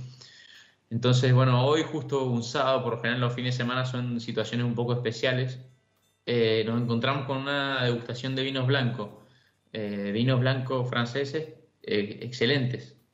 Y entonces vos te encontrás almorzando una langosta con una degustación de vinos blancos y vos decís, no, no, No. no hay forma de privarse porque claro, obvio, obvio. en esa situación vos decís, no me, no me puedo privar de si, no sé si voy a tener esta oportunidad alguna otra vez en mi vida y son vinos blancos que son excelentes. Creo que, creo que se está cortando la comunicación, ¿eh? No, Creo no, que- no, no, creo no, que no se corte, que tengo que hacer una pregunta. Yo soy fanático de los vinos blancos, Rodri, soy, soy casi blanquero por, por en, en- en todo mi ser, casi, ¿no? A pesar de que estoy viendo un tinto, pero en honor a vos, estoy bebiendo esto que tuve la oportunidad de abrirlo nuevamente en el lapsus de un mes. Eh, digo en honor a vos por donde estás. Pero digo, ¿qué, me- solo una pregunta. Decime, ¿qué, ¿qué te voló la peluca de los blancos? ¿Cuál es el blanco o los blancos que te volaron la peluca de estos que venís probando desde mayo hasta ahora que estás ahí? Uf, eh, gran pregunta. La verdad que yo no había probado antes el blanco de Cheval Blanc, no había tenido el privilegio, lo probé por primera vez estando aquí. Sí había probado lo- los tintos antes, pero no el blanco, eh, que la verdad que es un blanco que me ha gustado muchísimo. Es un, un eh, Sauvignon de Semillon, la verdad que excelente. Ese es un blanco que me, me- me ha encantado. Después, eh, bueno, Ikem sí lo había probado, es un blanco, un Sauternes, eh, un blanco dulce. La verdad que no hay palabras para escribirlo. eh, como hay una, bueno, mi, mi mamá lo, lo llama oro líquido, que la verdad que no lo encuentro una descripción muy adecuada para describirlo. Y sobre todo que lo entiende todo el mundo. Eh, Yo, y- yo te iba a preguntar justamente, a ver, eh, eh, me sumo, porque te iba a hacer esa pregunta antes que mencionara lo de los blancos. ¿Qué, qué etiqueta te había volado la cabeza o qué era lo, no sé, lo más viejo en cuanto a añada que, habías tenido la oportunidad de probar o, o- por ese lado? ¿Qué, qué fue lo que te, lo que te choqueó, o sea, que te impactó? Ya sea por, por añada, por, por lo que encontraste en copa, por, porque te sorprendió, porque decías, uy, mira, probé esto de tal zona que no me esperaba y, y comparado con los franceses, muy superior, no sé, e- ese tipo de, de etiqueta respecto a esto que comentás, que has tenido oportunidad de probar todo. Y atrás de eso, eh, engancho otra pregunta, eh, estoy mirando la hora para ver si estamos con tiempo. Eh, Sí, sé tenemos que tu padre, tu padre se desprendió de una, una enorme etiqueta argentina, porque tenías que Mm. hacer una presentación. No sé si la hiciste, cómo te fue, después que nos cuentes esa experiencia y cómo, cómo, cómo fue la recepción de vinos como el que vas a contar que, que, se, que lograste que tu padre sacara de su cava. Pero primero, este, contame eso, ¿qué, qué te sorprendió en cuanto a etiqueta del mundo eh, por calidad, por añada y demás? Mira, eh, la verdad que sinceramente en cuanto a vinos blancos me siento un gran novato. Eh, primero que nada, eh, para dejarlo claro. Eh, en cuanto a vinos blancos an- antiguos, podemos decir, creo que lo más antiguo que he probado es Iquem, pero no aquí, lo he probado con, con mi padre en Argentina, que la verdad que una conservación increíble. eh, nu- nunca, soy un gran aprendiz en esto, pero, pero cómo se conserva un vino licoroso en el tiempo me, llamó muchísimo la atención. Después, eh, hoy, bueno, tuve la oportunidad de probar un Mouton Rothschild de 2011, la verdad que está muy bueno. Eh, eh, un Chateau Lafite también eh, excelente. 2000, eh, 2011 también. Eh, después vinos blancos, la verdad que no, no, no, como les contaba, no, no, no soy un gran conocedor de, No, de los vinos blancos, pero, pero bueno, la verdad que aprendiendo, aprendiendo un poco de- del mundo de los blancos franceses que encuentro una gran complejidad en, en los blancos que en lo que creo que nos queda mucho por crecer en la Argentina. Eh, que en los vinos tintos creo que, que hemos crecido mucho más que en lo que respecta a los blancos por ahora. Buenísimo, buenísimo ¿no? esa expresión. Y ahora la otra pregunta, creo que me quedé con la duda ahora yo, con la pica, la gente también de atrás. Sí, la, la otra pregunta, eh, les cuento, todavía no he tenido la oportunidad de hacer la presentación.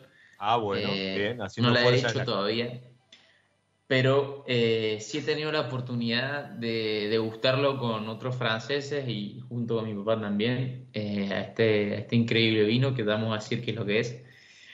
Y sinceramente muchas veces ha pasado por un gran vino de Santimilión o un gran vir- vino de Borgoña. Es como un vino que, que- que a veces no es fácil describir. eh, junto a, mi, a mi, mi viejo, bueno, y mi mamá, mi hermana, tuvimos la oportunidad un poco de hacerlo, de mostrarlo un poco, podría decirlo, en la Pole de Verso en Borgoña. Es un evento que se realizó en la Borgoña. Eh, y sinceramente encantó. Eh, es un evento para un poco explicarle donde se encuentran grandes, grandes propietarios de, de viñedos y bodegas de Borgoña, como decirles la Romane Conti, por ejemplo, eh, donde el vino lo, lo presentamos y encantó, pasó por un vino excelente. Así que, no, y sinceramente eh, yo podría decir que es mi Malbec preferido. Eh, bueno, se trata del, del Cava de Weiner de 1977, eh, el Malbec Estrella, eh, un vino que realizó mi abuelo Raúl de la Mota. Eh, un vino que para mí tiene una complejidad excelente, es fino, es elegante, taninos equilibrados, fruta muy bien equilibrada con la madera, tenemos frescura, aromas florales también, una conservación excelente. Así que, bueno, a aquellos que tengan la oportunidad de probarlo, les digo que no lo duden. Eh, y a- anímense a comprarlo porque vale la pena. Hay que Vale juntarse en patota, comprarlo de- y, y- y disfrutarlo una noche entre amigos, así, para, para Sí. aquellos que quieran romper. Qué, qué lindo, dice mi, mi abuelo, una- vino hizo, qué loco poder decir mi abuelo, mi papá, yo. Dice, eh, punto de inflexión, en 10 minutos dice que no te salvas de las compras, así que dice que en 10 minutos te pasa a buscar Santi Vignoni, dice que no, no te hagas el... Sí, sí, sí, sí, a ir a comprar, porque dice que sí que te pasa a buscar. Eh, Lo sé, lo sé. escuchando. Tengo, tengo ahí Santi que me espera con los otros chicos para, para ir a comer el asado ahí. Sí. Igual, Qué con lindo, ¿eh? alegría. Con alegría, imagínate, Dudo, que me pasen a buscar a- para comer un asado. Lo que se extraña, lo que se extraña es la, la gran carne argentina. La lindo, algarabía, aparte de, lindo. de la- del disfrute argentino. Eh, Ya como eh, para, para ir cerrando, ¿no? Digo, este, ya estaban ya en los últimos coletazos de esta, de esta vendimia, de este viaje. Sí, tal cual, eh, tal cual. Eh, mi contrato termina este mes, eh, ahora el 31 de, de octubre. Eh, un poco, eh, se podría decir que, que yo no elegí un poco las fechas, las eligió un poco Gerald por mí, que, que al principio me ha ayudado muchísimo. Eh, así que bueno, ya termina casi mi contrato. Por suerte alcancé a, a ver casi, bueno, la, la- bastante del proceso de la viña, casi desde, el- desde la brotación. Bueno, Claro. llegué yo un poco a trabajar ya comenzando la floración. Eh, pero bueno, alcancé a ver todo el proceso de la viña, se podría decir. Magistral. Eh, toda la vinificación, las fermentaciones alcohólicas, las malolácticas, eh, ya empezamos con los descubes, eh, ya hemos terminado la cosecha también, así que bueno, por suerte y gracias a Dios he alcanzado a ver todo el, el proceso completo casi. Me va a quedar el- la crianza, se podría decir, pero, pero bueno. Eh, Siempre hay, siempre hay algo lindo por, por, por lo cual volver, así que... Exactamente, imaginate, exactamente. Siempre hay algo por volver. El que volver. ¿Qué, qué, con qué impresión te vas de la Merlot? Habiéndola trabajado ahora, ¿no? El Merlot, yo, yo creo que, que es un gran cepaje eh, que hemos empezado a, trabajarlo un poco mejor en la Argentina, porque antes se decía que no había grandes Merlot en la Argentina, creo que, que estamos aprendiendo a trabajarlos. Sin duda, eh, aquí el, clima en, en Cheval, en Cheval Blanc, en, lo que es eh, Bordeaux, eh, ayuda mucho a la elaboración del, Merlot. Clima más fresco, con distintos tipos de suelo más, más arcillosos, creo que, que ayudan a tener un Merlot con mayor complejidad, más, más tirando a la frescura. Eh, pero lo veo como un gran cepaje. La verdad que no tenía tanto la, la imagen del Merlot, yo venía más del Malbec, los Cabernet, pero ahora creo que me vuelvo un- como un gran amante del, del Merlot, seguramente. ¿Esto va a generar alguna algún twist en el Merlot de revancha o Oh, no? eh, no sé, habrá que ver, habrá que ver. Sabes que muchas veces, como bueno, como ustedes deben imaginar, no soy yo el que toma las decisiones. No, obvio. Eh, pero bueno, pero ahora yo- volvés con una, con una Yo carga puedo de- hacer muchas sugerencias y, y son bien escuchadas, pero no siempre, no siempre son tomadas al pie de la letra, así que no, todavía soy, soy un gran admirador y un, un- mi viejo es mi, mi gran maestro, así que eh, yo sugiero, opino, él me escucha en todo, pero por supuesto es él el, el- gran tomador de decisiones y el, el, que lleva adelante el proyecto, ¿no? Genio, ¿no? Yo me, me- me imagino, me imagino a mis hijos, mi hija que tiene nueve años, que ya huele la copa, prueba un poquito, le gusta cuando estamos eh, apretando las uvas, las fermentaciones y todo. Me imagino los vinos que van a tomar nuestros hijos o, la- o los que siguen de la mano de, de Rodri, de esta camada de chicos, chicos, entre comillas, ¿no? Porque con toda la experiencia que vienen ganando, mamita, qué lindo que va a ser todo Bueno, esto. esperemos, esperemos que, ¿Por que tus no? hijos se, se sorpre- bien sorprendan. Se sorprendan con la enología que viene. güey. Bueno, nosotros, papá, nosotros esperemos. estaremos todavía, esperemos vivos para seguir disfrutando también de, de todo esto que se También, viene. también, ¿no? por supuesto, seguro tu que sí. papá, tu papá en, en la presentación del mail del doc este, tiró, tiró una frase el otro día, eh, la, la- la volví a, a escuchar, que la, la mencionaba, decía que él eh, lo que espera es que sus nietos, y ahí tenés otra mochila, sus Claro. nietos, Pará, Eh, esperemos no solo él. Soy joven todavía, pará. No, no, por eso, por eso. este, eh, sus nietos eh, sientan, piensen o, o- o tengan la misma impresión cuando tomen los vinos de él que, que vos eh, tenés al tomar los vinos de tu abuelo. Y Sí. creo que eso habla de, eh, de- hace un rato lo mencionaba, de ese legado de la mota, del cual creo que todos somos beneficiarios, ¿no? Y, y algo para, para comentar, está bien, pero ahora tus sugerencias, tu- tus comentarios y demás, vuelven con otro, ¿no? Con Eh, otra impronta, epa. ahora con chapa. Señor, estuve vinificando y lleva de Blanc. Sí, eh, espero, eh, no. La verdad que la verdad que un poco mi futuro todavía es un poco impredecible. Yo sinceramente no sé cómo, cómo va a seguir si, si, si vuelvo a Argentina, si me vuelvo aquí a Francia, eh, es un poco incierto mi futuro. Eh, también en cuanto al trabajo, dónde me voy a encontrar, así que, pero bueno, siempre con mi viejo hablamos muchísimo eh, sobre el tema de vinificación, eh, sobre la viña también, así que seguramente yo creo que con la experiencia cada vez voy a ser un poco más escuchado, ¿no? Pero, pero él siempre, él siempre me ha dado, me ha dado pie para, para opinar, para hablar. Lo dijo, eh, recién, lo dijo recién y dijo que tiene un gran respeto a tu, a tu paladar, a tu sensibilidad. Dice que, que- que tiene muy en cuenta, lo, lo remarco, a pesar de que no bebe mucho, es increíble el contraste de que tiene una, una nariz y un paladar impresionante. Fue su- su- sus palabras hacia vos de- respecto a lo profesional y al, al mundo vínico. Así que más allá del orgullo que, que obviamente le brotaba en su momento, dijo que él sin querer se siente como que en algún momento influyó en vos y menos y no en tanto en tus hermanos con la decisión de carrera cuando te llevó a Francia y fueron a llevar Blanc y fueron a Bueno. Sí, seguro, seguro. Yo, la primera vez que vine aquí tenía, bueno, fue, fue justamente también la, la primera vez que, cuando yo comencé a trabajar un poco en bodega, cuando yo tenía 14 años, eh, y fue mi primer visita aquí a Iquem, a Cheval eh, que ya desde chico me, me- se podría decir que me voló la cabeza. eh, me encantó, me, me pareció una locura. eh, así que bueno, y él siempre de chico me, me llevaba a la viña.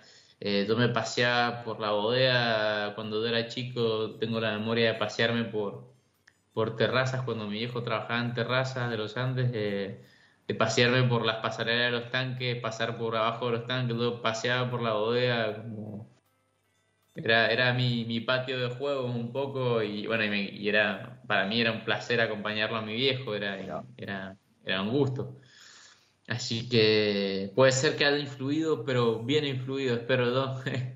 Eh, No, bien, sinceramente es una pasión, el, el- el vino yo lo siento como una pasión y la vid también, eh, eh, que creo que hay que ser un, un apasionado para trabajar de esto porque no es un trabajo fácil, pero pero sinceramente es una pasión que siento y, y- y lo amo. Eh, La verdad que, que es un, un hermoso, un hermoso trabajo.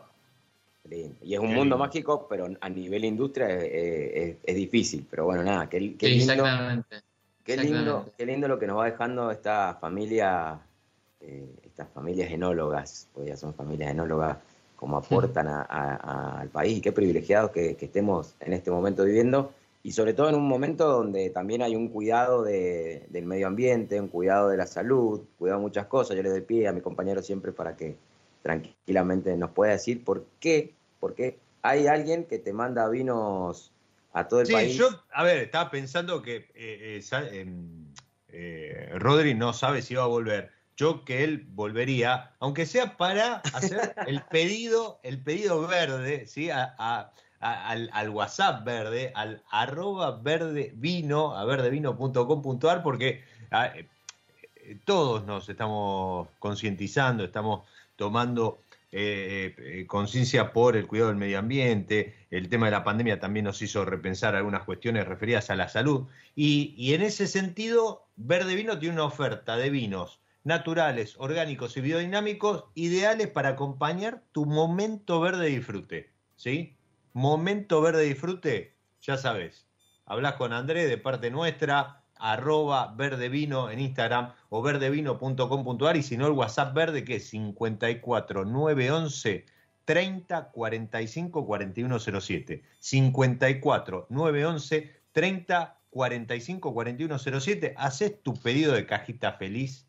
Además hay etiquetas que como no son mainstream, las eh, vas a encontrar en muy pocos lugares. Seguro que Verde Vino tiene esa etiqueta. Ayer estaba con, con, este, con un- una criolla de, de Jardín en Chanté, por ejemplo, de, de Ernesto Catena. Increíble. Así que ya saben, Verde Vino para hacer de tu disfrute ese momento verde que estabas necesitando.